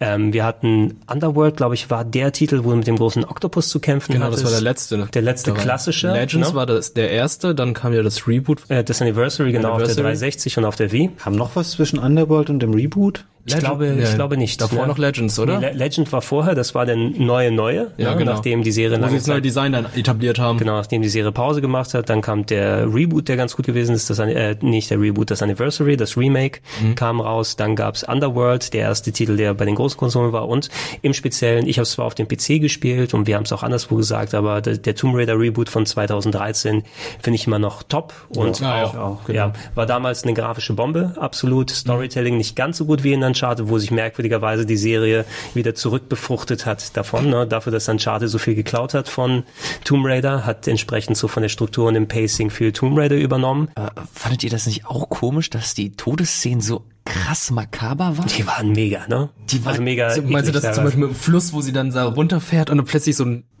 so ein Ast durch ihr Hals bohrt, sich bohrt? Oh, Das ist so krass. das ging mir nicht mehr aus dem Kopf, nachdem ich es gesehen Ich habe. habe mir letztens das Video wieder angesehen, wo Conan O'Brien das testet, wo er genau diese Stelle da Oh spielt. Gott.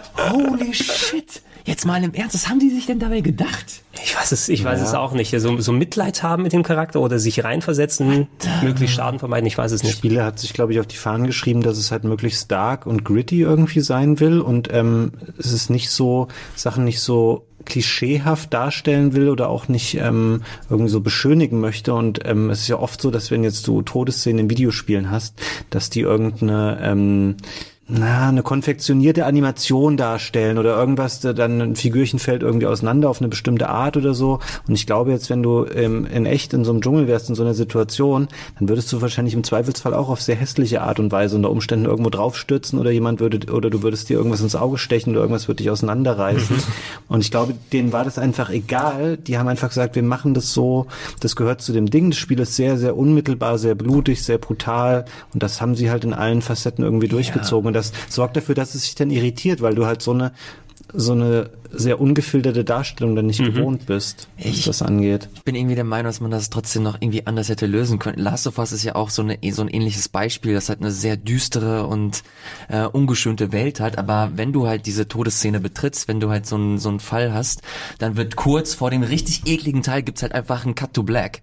Und das finde ich einfach ein bisschen eleganter als jetzt das bei bei Tomb Raider. Aber gut, ich glaube, du hast da, äh, du hast da vollkommen recht, Fabian, dass sie das einfach als Stilmittel genutzt haben. Für mich war es dann, einfach, es war einfach viel zu viel. Das war halt deutlich too much. Aber du hast es trotzdem durchgespielt, oder? Auch komisch. Also um das noch zu sagen, ich hab, fand das jetzt nicht cool oder so. Ich habe mir auch manchmal dann auch ganz schön krass jetzt so. Aber das war für mich so, wie ich es mir irgendwie hergeleitet habe, weil ansonsten wäre es schon.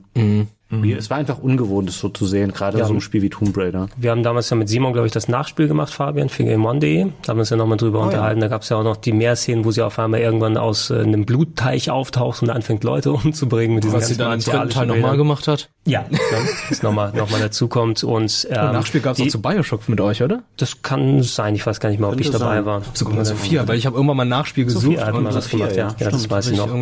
Ja, und übrigens die Story vom ersten Tomb Raider von der Tochter von Terry Pratchett. Rihanna Pratchett hat die geschrieben. Leider nicht so gut wie der Papa, anscheinend. Ähm, wenn wir nochmal weiter durchgehen, es gibt viele natürliche Sachen, die auch Multiplattform gewesen sind. Hier der Vollständigkeit halber drin. Die Portal-Sachen habe ich jetzt mal zu Action Adventure dazu gepackt. Der erste im Rahmen der Orange Box und der zweite war so dieser fast schon Cross-Chain kann man sagen, weil du konntest dich mit bei Steam einwählen mit deinem PS. Genau, du hast einen Key dafür verlinken. bekommen. Ja. Das Na, war geil. Ähm, Portal 2 mega, mega gut. Ich fand ein, ein kleine, äh, kleine Kritik ein kleines bisschen zu lang, ne? weil es hat schon sich dann irgendwie gestreckt über gewisse Sachen, aber alleine die ähm, Momente der Erkenntnis, was mit dem Mondgestein und der ganze andere Das Scheiß ist. ist einfach. Ich Magic würde, Moment. Ich würde, ich würde killen für ein neues Portal. Ja.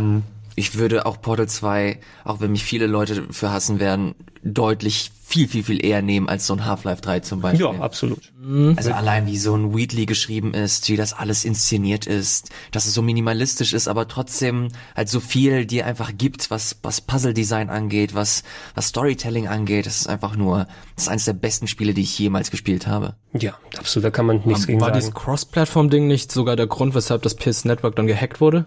War das nicht so einer der Daten? Es kann sein, dass da Also vielleicht eine Schnittstelle gewesen Ja. ist. Ähm, irgendwo hat äh, auf jeden Fall Ken Kutaragi nicht aufgepasst. Okay. Ja, hat, hat eine Tür nicht abgeschlossen. Aber es ist ganz, ganz witzig. Ich will das nicht zu sehr auf, aufblähen, aber es ist trotzdem interessant, dass damals Sony quasi die einzige Instanz war, die für Crossplay überhaupt zu haben war. Die dafür relativ offen waren, dass sie dann letzten Endes gesagt haben, okay, PSN und Steam, dann spielt doch einfach mal zusammen. Und heutzutage Sony die Partei ist, die sich hauptsächlich dagegen sträubt und versucht, ihre eigene Infrastruktur zu wahren. Meinst du, Sony ist etwa arrogant geworden? Das kann vielleicht Arrogant ganz gut Sony sein. Ist da hat schlechte. Erfahrungen gehabt in der Vergangenheit. Immerhin, wir können froh sein, dass es dafür auch nochmal rausgekommen ist. Kann man natürlich auch vielen anderen Sachen spielen. Ähm, ein paar Titel, die es überall gegeben hat. Ähm, der Chronicles of Riddick, das Remake und die Fortsetzung Assault und Dark Athena. Ich finde es ein großartiger Titel damals gewesen auf der alten Xbox. War ein sehr schönes Action-Adventure. Besser, viel besser als der Film tatsächlich, ähm, der dazu gekommen ist. Ähm, du hattest Mirror's Edge, was natürlich auch ein Cross-Plattform-Titel gewesen ist. Ich habe den zweiten mir gekauft und runtergeladen und kein einziges Mal angemacht Ich habe bisher. ihn mal gespielt, aber irgendwie hat er mich nicht mehr so gepackt wie der erste. Ich weiß nicht genau, woran das lag. Ihr, habt- ihr habt nichts verpasst. Der zweite Teil ist absolut grauenhaft. Ich habe Okay. den gekauft, aber noch nicht ausgepackt. Das, das ist natürlich ein bisschen schade. Im Speziellen, man muss natürlich auch die Batman Arkham Spiele mal erwähnen, wobei die überall natürlich dann gewesen sind. Ähm, Arkham Asylum für viele so das erste richtige ähm, Lizenzspiel aus der Neuzeit, was auch ein Game of the Year Kandidat gewesen ist. Für mich aus dem ganzen Konglomerat, ich glaube auf der PS3 müssten äh, Arkham Asylum, Arkham City und das Origin gekommen sein. Gab es dafür Arkham Knight, war glaube ich schon in der Das war ein PS. Das war nur ein PS4, PS4, Xbox, Xbox One. Titel. No? Ähm, ich finde den ersten auch am stärksten. Ich mochte die alle eigentlich ganz gerne, aber der erste hatte noch so das schon was Metroid-eskes, fast schon. Das Areal, du hattest nicht unbedingt diese überbordene ganze Open World. Bei City fand ich das schon ein bisschen verteilt und hier hatte so ein schön, es war groß genug, aber nicht zu groß, dass man sich schön auseinandergehen kann. Das Batman-Gameplay, die Kämpfe, die Detektivarbeit, das war wirklich ein großartiger Titel damals gewesen.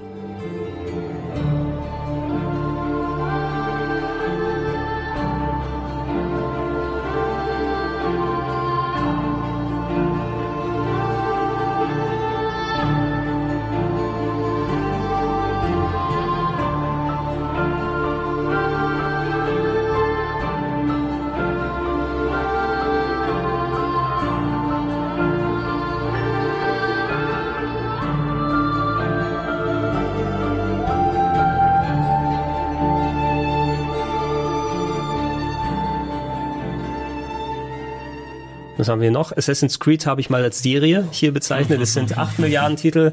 Wir zählen sie bitte alle auf. Assassin's Creed 1, Assassin's Creed 2, Assassin's Creed Brotherhood, Assassin's Creed, äh, das mit Ezio, das Ende von ihm. Fall of Man. Nein.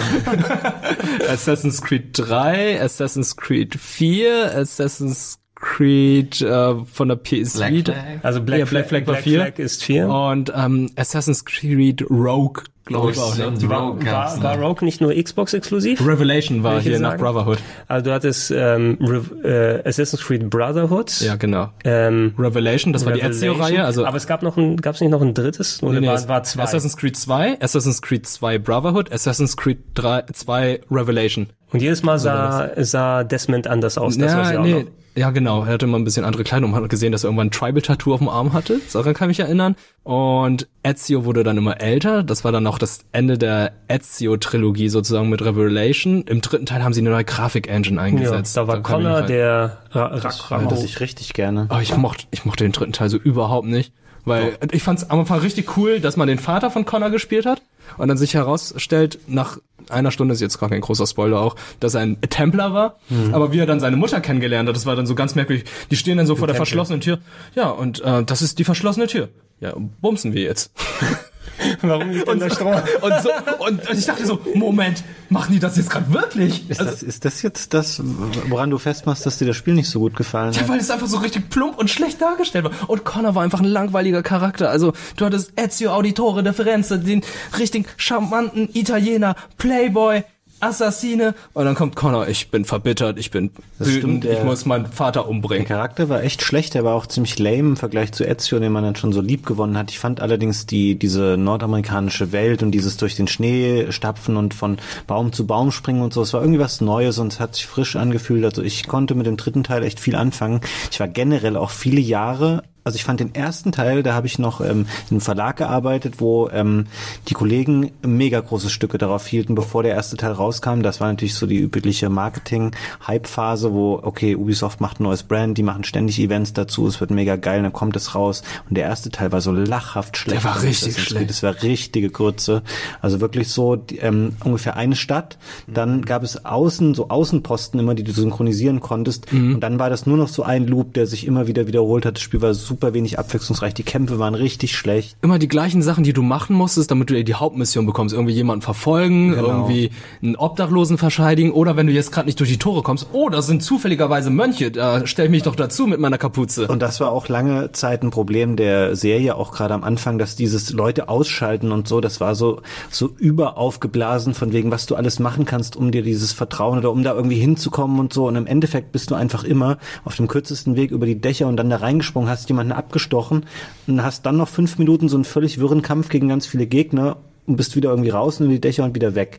Und so ist das ganze Spiel relativ schnell in sich zusammengefallen. Nichtsdestotrotz war ich, ähm, was Teil 2 angeht und deren Ableger und auch Teil 3 und auch noch ein bisschen Black Flag, ich mochte die Serie immer richtig gerne, weil die sich schon Mühe gegeben haben, dann später ihre Welten schön aufzubauen, ähm, eine schöne Atmosphäre aufzubauen. Es war, es waren so ein paar historische Sachen, ähm, waren interessant, auch wenn es natürlich teilweise wild zusammengebastelt war und nicht unbedingt der Realität entsprach. Aber irgendwie konnte ich mit der Serie lange was anfangen, bevor sie eben so ganz extrem durchgenudelt wurde. dann. Das geht mir genauso. Ich habe auch alle Teile gespielt und mit Origins und Odyssey habe ich dann komischerweise aufgehört, wobei die ja auch sehr, sehr gute Spiele sein sollen. Na gut, wenn du jedes Jahr eins bekommst, das ist ja auch der Grund, warum sie da angefangen haben, angeblich jedes Jahr ein neues Watch Dogs zu bringen. Das war ja deren Absicht dann. Wir alle werden ja sehen, was Jahre. dieses Jahr kommt. Mal sehen, was dieses Jahr kommt. Und ähm, heutzutage komme ich auch nicht mehr so richtig so rein. Die, die ich am meisten gespielt habe, war der originale Zweier. Der war sehr schön. Und Black Flag tatsächlich, weil mich da die Piratenthematik so ein bisschen wie so ein modernes Pirates hat sich so angefühlt, hat mich so ein bisschen dran erinnert. Das ist eines meiner Lieblingsspiele von damals gewesen. Ähm, aber auch natürlich sehr, sehr viel gekommen für die Leute, die Bock haben. Ähm, kann man im Einklang bringen mit dem anderen Titel. Assassin's Creed war ja quasi, wie können wir Prince of Persia ohne Lizenzgebühren machen ne, Oh ja. für Ubisoft, weil die haben ja auch irgendwann aufgehört, Prince of Persia Titel zu machen nach diesem Filmflop äh, 2011, will ich jetzt sagen, der gekommen ist. Aber es gab 2008 einen sehr schönen Prince of Persia, fand ich.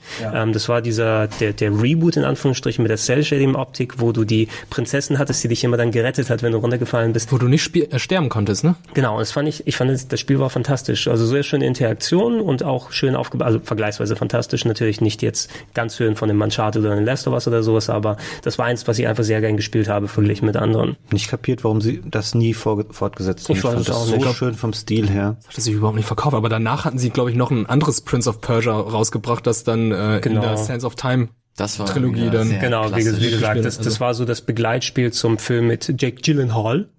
Ähm, der, der Prinz war irgendwie 2011, 2012, will ich sagen, wo, das, wo der Film rausgekommen ist, wo sie versucht haben, eine Filmserie daraus zu machen. Und Assassin's Creed bedient ja sehr viel, was sozusagen Prince of Persia mit dazugepackt hat. Nicht exakt, aber die Lizenz gehört dann eben Ubisoft alleine. Ne? Und die äh, müssen nicht ähm, dann sich noch Gebühren teilen mit den, mit den Leuten hier dabei. Äh, eine Handvoll Sachen, die ich hier noch drin habe. Es gab Splinter Cells, äh, Masura Spaß haben wir vorhin ein bisschen gesprochen. Folklore war ein interessanter PlayStation 3 Only-Titel zu Beginn. Den habe ich tatsächlich auch noch in der Sammlung. Du bist irgendwie in ein verschlafenes englisches Dörfchen gekommen da konntest du Geister sehen nachts und hast dann die mit ähm, irgendwelchen Peitschen weggepeitscht, äh, die aus äh, irgendwelchen Geisterarmen rausgekommen sind. Ähm, Habe ich aber auch schon lange nicht mehr gespielt. Das ist nicht von den gleichen Leuten, die auch Genji gemacht Das hatten? könnte Da sogar sein, ja. Fall Das war der, Stu Studio Japan, müsste das gewesen der sein. Okamoto war da äh, Der auch Okamoto müsste es, schon mal müsste angesprochen es hast. gewesen sein. Erste Dishonored ist dafür rausgekommen. El Shaddai habe ich hier mit reingetan, einen Titel, der mir, der mir, der war- der der mir, war Das war-. The Ascension of Metatron. Das war doch dieser, Christ, dieser christliche, dieses christliche Spiel, oder? War es das? Na, es war, es war ein sehr Wo du Engel irgendwie bekämpft hast? religiös angehauchtes Spiel, wo du mit äh, Engeln gekämpft hast Ja, und okay, manche so war Sequenzen waren als Sidescroller in Zeichenstil gemacht. Also eigentlich, fand's Ich kann mich erinnern, du hast gegen so komischen Holy gelben fuck. Blobs gekämpft. ich glaube, ich habe damals den Beitrag Schröck machen lassen bei mir in der Sendung, als wir das gemacht haben. Ich glaube, Schröck müsste sich angucken und musste sich damit beschäftigen. Ich weiß, dass wir für den Beitrag in den Schanzenpark fahren mussten, um da Moderationen aufzuzeichnen, weil das so eine Phase war nach dieser Folge, die wir nur einmal in dem Stil gemacht haben, in diesem komischen Oh, war die Studio, Dri- das die aus eine Million Pixelblöcken bestand, Ah. die wir danach einfach alle wieder in den Müll geworfen haben. Da sagen wir so, wir wollen eine viel aufwendigere Moderationsebene. Und dann saßen alle vier in dem Schanzenpark und wir haben da Moderationen aufgenommen. Und in der Folge war auch El Shaddai drin. Ich erinnere mich aber nicht mehr, was in dem Beitrag dann Ey, das sieht, genau ey, passiert guck mir ist. ein paar, ich guck mir das gerade an und es sieht schon cool aus. Also, Also es es- war schon, es war, was Storytelling angeht, war es schon sehr verschwurbelt und viel zu, viel zu arzi-fazi, aber sagen, sagen wir mal, es war Nier nur nicht ganz so gut. genau, das, Ja. das trifft sehr gut Ah, tatsächlich. okay. Ich, ich mag diese, diesen Vergleich. Ich wollte noch kurz ergänzen, bei Splinter Cell Double Agent, das erschien ja auch damals für die erste Xbox One- Xbox und äh, PlayStation 2 und das waren ganz andere Titel. Die hatten eine spezielle Version gehabt für PS3, Xbox 360 und PC und noch eine gedowngradete Version, die ähnlich wie Splinter Cell 3 war für PlayStation 2, GameCube und ähm, wie ist, wie ist das Ding andere Ding nochmal? Xbox? Xbox, genau. Wow. Ja, sorry, ganz vergessen. Und ich habe mich damals sehr darüber aufgeregt, dass die Trailer immer nur das Material von dem schlechteren, also von dem qualitativ, also optisch schlechteren Spiel gezeigt haben und nie irgendwie das aus dem HD-Ding für PS3 und Xbox gezeigt haben. Da habe ich mich immer sehr gewundert. Darüber machen wir bei Gelegenheit mal einen eigenen Plauschangriff. Das ist nämlich jetzt gerade wieder, ich weiß nicht, ob ihr das so verfolgt, aber das ist ein großes Thema, gerade im Bereich Nintendo Switch auch, wo der ganze Store ja voll ist mit mittlerweile, weiß ich nicht, 2000 Spielen. Das ganz oft, äh, das gilt für, für die großen Publisher, aber gerade auch für Indie-Studios und so. Es gab jetzt ein Spiel namens Xenon Racer, wo das aufkam. Diese Spiele werden immer beworben mit Trailern, die halt einfach kilometerweit von der Switch-Version weg sind und halt irgendwie PS4, PC oder äh, Xbox One X zeigen und die Spiele einfach bei weitem nicht so aussehen. Das ist jetzt, lange Jahre war das nicht so ein Thema, weil dieses ganze geschönte Trailer-Ding nicht mehr so richtig äh, aktuell war, aber jetzt gerade bei der Switch ist das echt ein Riesenproblem, weil natürlich auch eine Menge Leute Spiele kaufen, Ja. die nicht wie wir sich tagtäglich damit befassen und denken, geil, ich kaufe mir dieses schöne Rennspiel, das sieht hammergeil aus und dann kaufen sie so ein 12 mit 10 Frames. Ja, bei Splinter Cell war es aber das andersherum. Die haben immer ähm, das von dem schlechteren Spiel gezeigt, die Trailer. Und ich habe mich mal gewundert, wo sind diese Zwischensequenzen, die sie im Trailer gezeigt haben? Auf der PS3-Version. Da gab es gar keine. Ja, Da gab's keine. Das Spiel war irgendwie richtig, es sah sehr schön aus zu dem Zeitpunkt, aber hatte weniger Zwischensequenzen und hatte irgendwie nicht so die Tiefe wie ein Splinter Cell gehabt, wie man es vorher kannte. Die hatten da sehr viel verändert.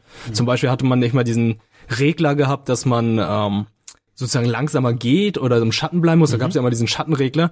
Mittlerweile hatten sie dann bei der PS3-Fassung dann so einen grünen Punkt, den Sam dann auf dem Rücken hatte. Sobald er grün war, hieß es, er war im Schatten. Sobald er gelb war, hieß es, ja, ist ein bisschen Gefahr. Und wenn er rot war, dann hieß es, okay, du, du dich können alle sehen. Das ist ganz merkwürdig. also das schlechtere Spiel auf der besseren Konsole. Ja, man weiß ja nicht, wie da manchmal die, die Leitungen da geschaltet sind, wenn die zusammenkommen. Ähm, Fabian, wir werden bald auf dich leider verzichten müssen, weil ähm, du äh, hast sie natürlich nochmal schön bereitgestellt, damit wir ein bisschen drüber quatschen können, aber du gehst bald in den Urlaub und wir haben natürlich viel mehr, was wir bequatschen wollen. Bevor wir es aber ähm, beenden wollen und du nicht mehr drankommst, ich würde mit dir vielleicht gerne nochmal ein paar Titel durchgehen, über die du nochmal einen speziellen sagen kannst. Ich weiß, über einen kannst du was erzählen, du kannst gerne auch in die Liste mal reingucken. Ähm, Nino Kuni würde ich kurz mal reinschmeißen, Oh. weil das, das war ein Spiel, was wir auch beide damals parallel gespielt haben. Du hast für Game One den Beitrag auch nochmal gemacht und das ist bei dir hängen geblieben, das erste, Da ne? hatten wir auf jeden Fall ähm, das Spiel sehr früh. Ähm, das war so zur Weihnachtszeit, glaube ich. Das Spiel sollte, glaube ich, im Januar irgendwann dann rauskommen, so Mitte, Ende Januar. Und wir hatten es irgendwann im Dezember schon. Und ähm, dann haben wir beide das so gespielt. Und ich habe das so abgefeiert. Das war für mich als jemanden, der ähm, mit dem es so ein bisschen eingeschlafen war mit den ja- japanischen Rollenspielen, ähm, war das für mich die totale Renaissance. Und ich habe da so viele Spielstunden reingesteckt. Ich fand den den Stil der Zwischensequenzen ähm, das Spielsystem, ich weiß, dass es sehr umstritten ist, auch beim ersten Teil, weil die Kämpfe auch so ein bisschen die Tendenz hatten, etwas chaotisch abzulaufen. Aber ich habe mich da so reingefuchst und mir hat das so gut gefallen. Ich hatte leider dann zum Ende hin die Erfahrung gemacht, dass ich nicht genug abseits der Story gelevelt hat. Ich konnte den Endgegner einfach nicht Ja, besiegen, das den allerletzten. Und dann irgendwann habe ich damit aber meinen Frieden gemacht und habe gesagt, okay, ich habe das ganz, den ganzen Rest des Spiels gesehen und ich fand Nino Kuni 1 ähm, das ist so ein überragend tolles Rollenspiel gewesen. Ich kann das gar nicht genug loben. Ja, ich würde da auch nochmal mit reinwerfen. Ich war sehr beeindruckt von der deutschen Loka, einfach wie kreativ die bei der Namensgebung gab, äh, dass du in der Stadt, Tröpfchen. in der, in der, naja, aber ich meine, die, der Städtename, du bist dann in so einer arabischen Welt und das Ding heißt Kuwait, also wie Kuhweide.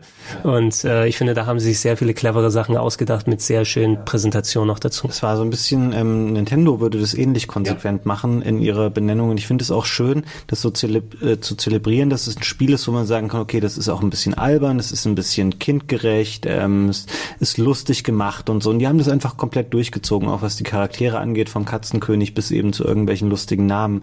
Fand es so eine schöne Märchenwelt einfach. Ähm, also ganz, ganz tolles Spiel. Komischerweise beim zweiten, den habe ich auch, weiß ich nicht, 10, 15 Stunden gespielt, aber irgendwann bin ich da so ein bisschen rausgekommen. Ähm, deswegen der erste, wahrscheinlich ist der zweite Teil insgesamt noch besser, aber im Gedächtnis bei mir eher verankert ist Teil 1. Ja, Der allgemeine Tenor streitet sich so ein bisschen. Also ich fand den zweiten Teil persönlich besser, weil er so ein bisschen mehr straightforward war. Und ich habe ja auch diese berühmten 80, 90 Stunden investiert, als er damals rausgekommen ist.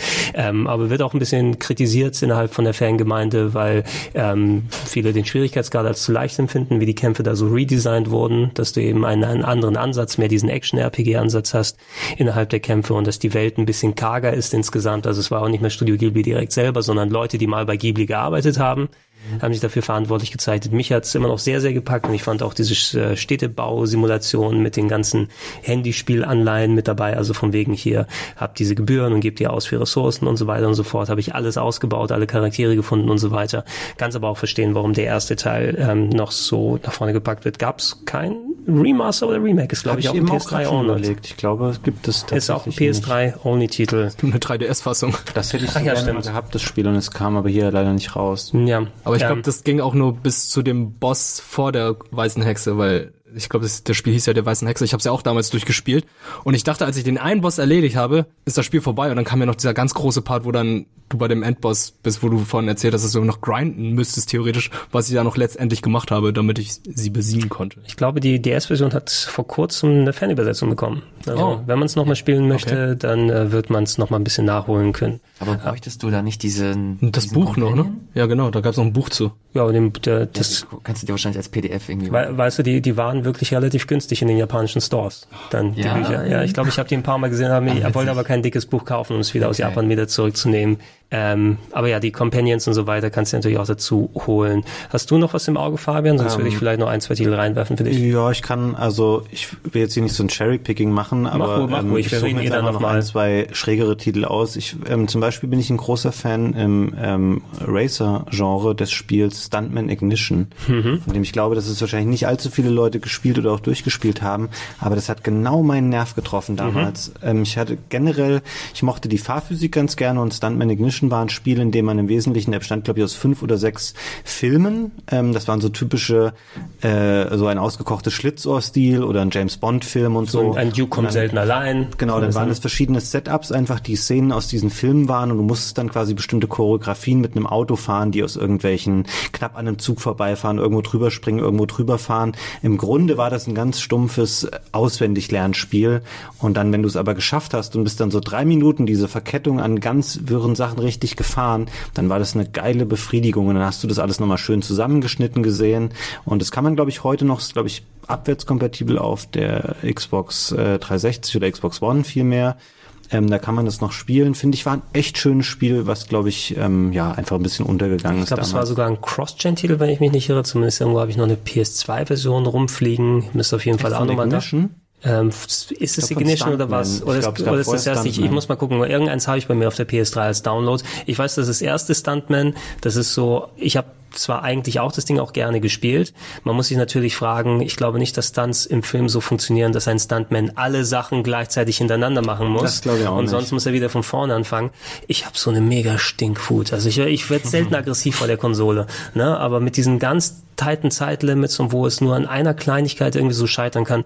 Das erste Stuntman hat mich an die Weißglut gebracht, ja. Also ich, ich bin kurz davor gewesen, Controller durchzubrechen und Leute zu schlagen und andere Sachen. Deshalb habe ich Ignition nur ein bisschen mir angeguckt. Ähm, ich hoffe, dass es da aber auch ein bisschen verträglicher ist. Wer für sowas anfällig ist, muss aber aufpassen, da kann man sehr starke Emotionen mit auslösen. Ja, komischerweise, manchmal mag ich so Spiele ja ganz gerne. Ich kann ja zum Beispiel mit den Souls-Spielen nichts anfangen, die so ähm, bewusst darauf bauen, dass sie eben auch schwierig sind und gelernt werden wollen. Aber solche Sachen, ähm, weiß nicht, das mag ich irgendwie wieder.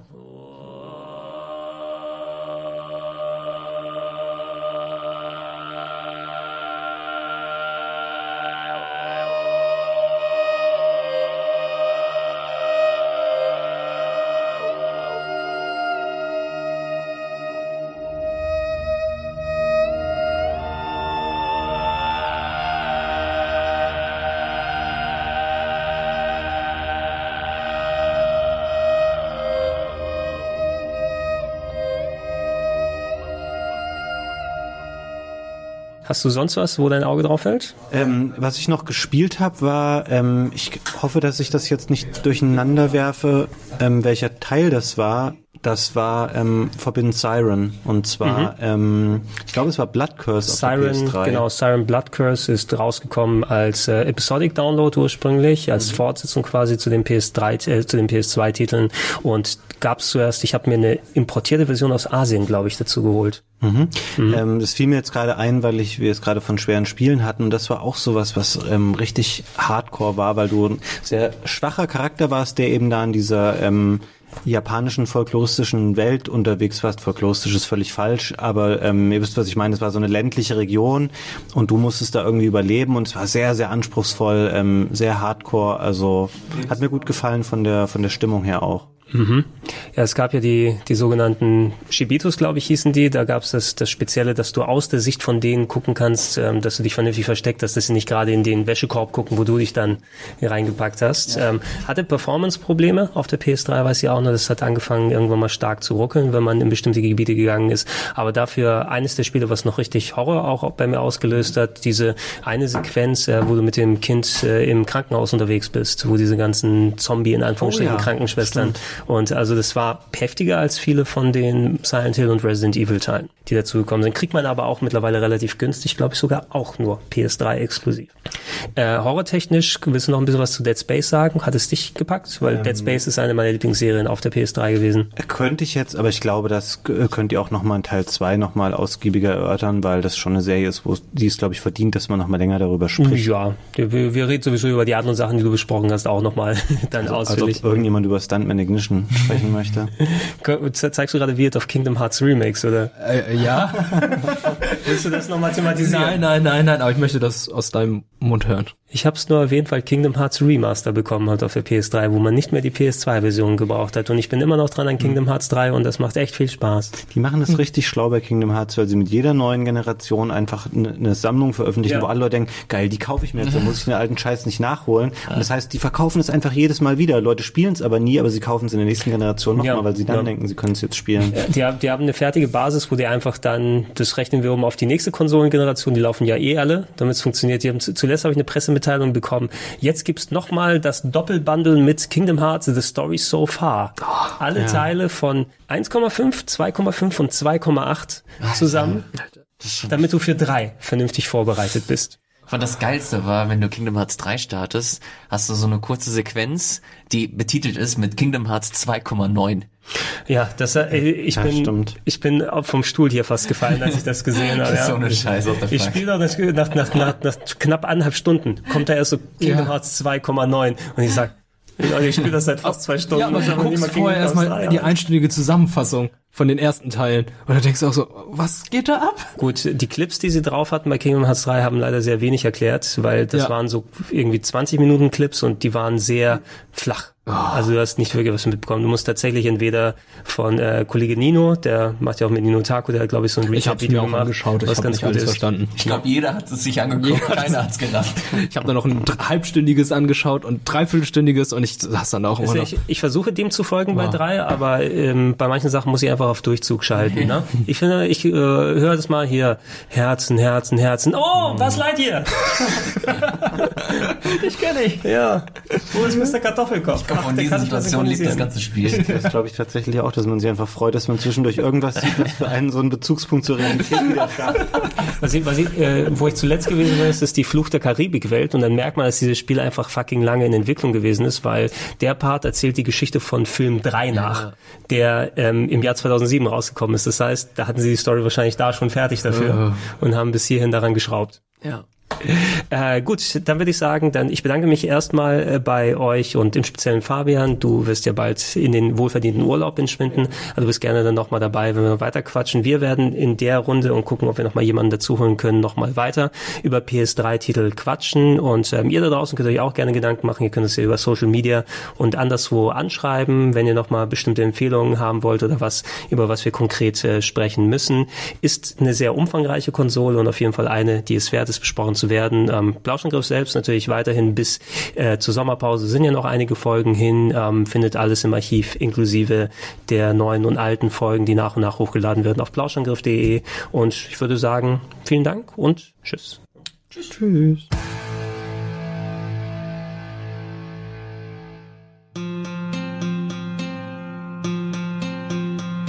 Sometimes it's hard to grasp why gaming prices rose so fast. Wake me up when the next gen ends. Half the content at twice the price. I guess I'm eating top ramen tonight. Wake me up when the next gen ends. Maxed out my credit card. I have to sell my car. I've still got Motorstorm, but that won't get me far. One, two,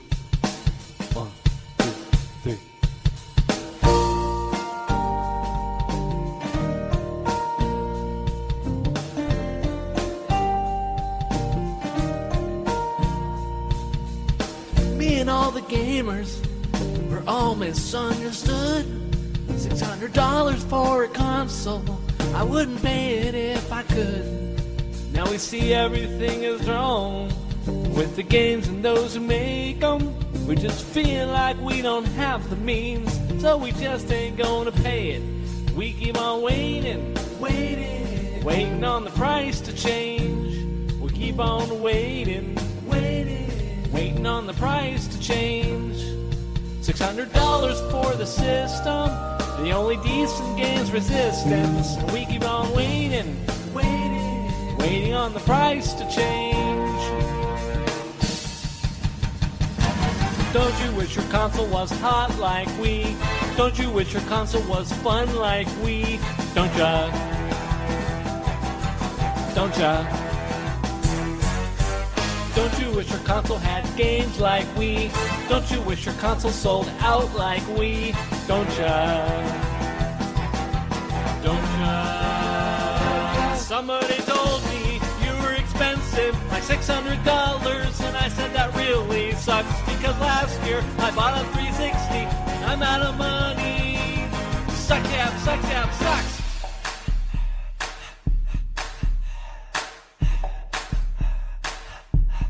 What you gonna do with no more bumps? No more bumps in your dual shock.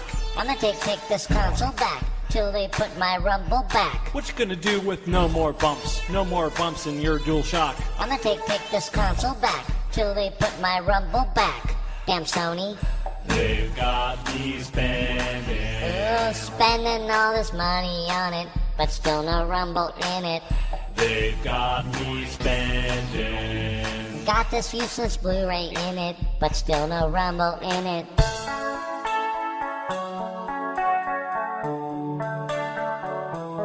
Blu-ray on dusty shelves at Best Buy. Who wants to pay 30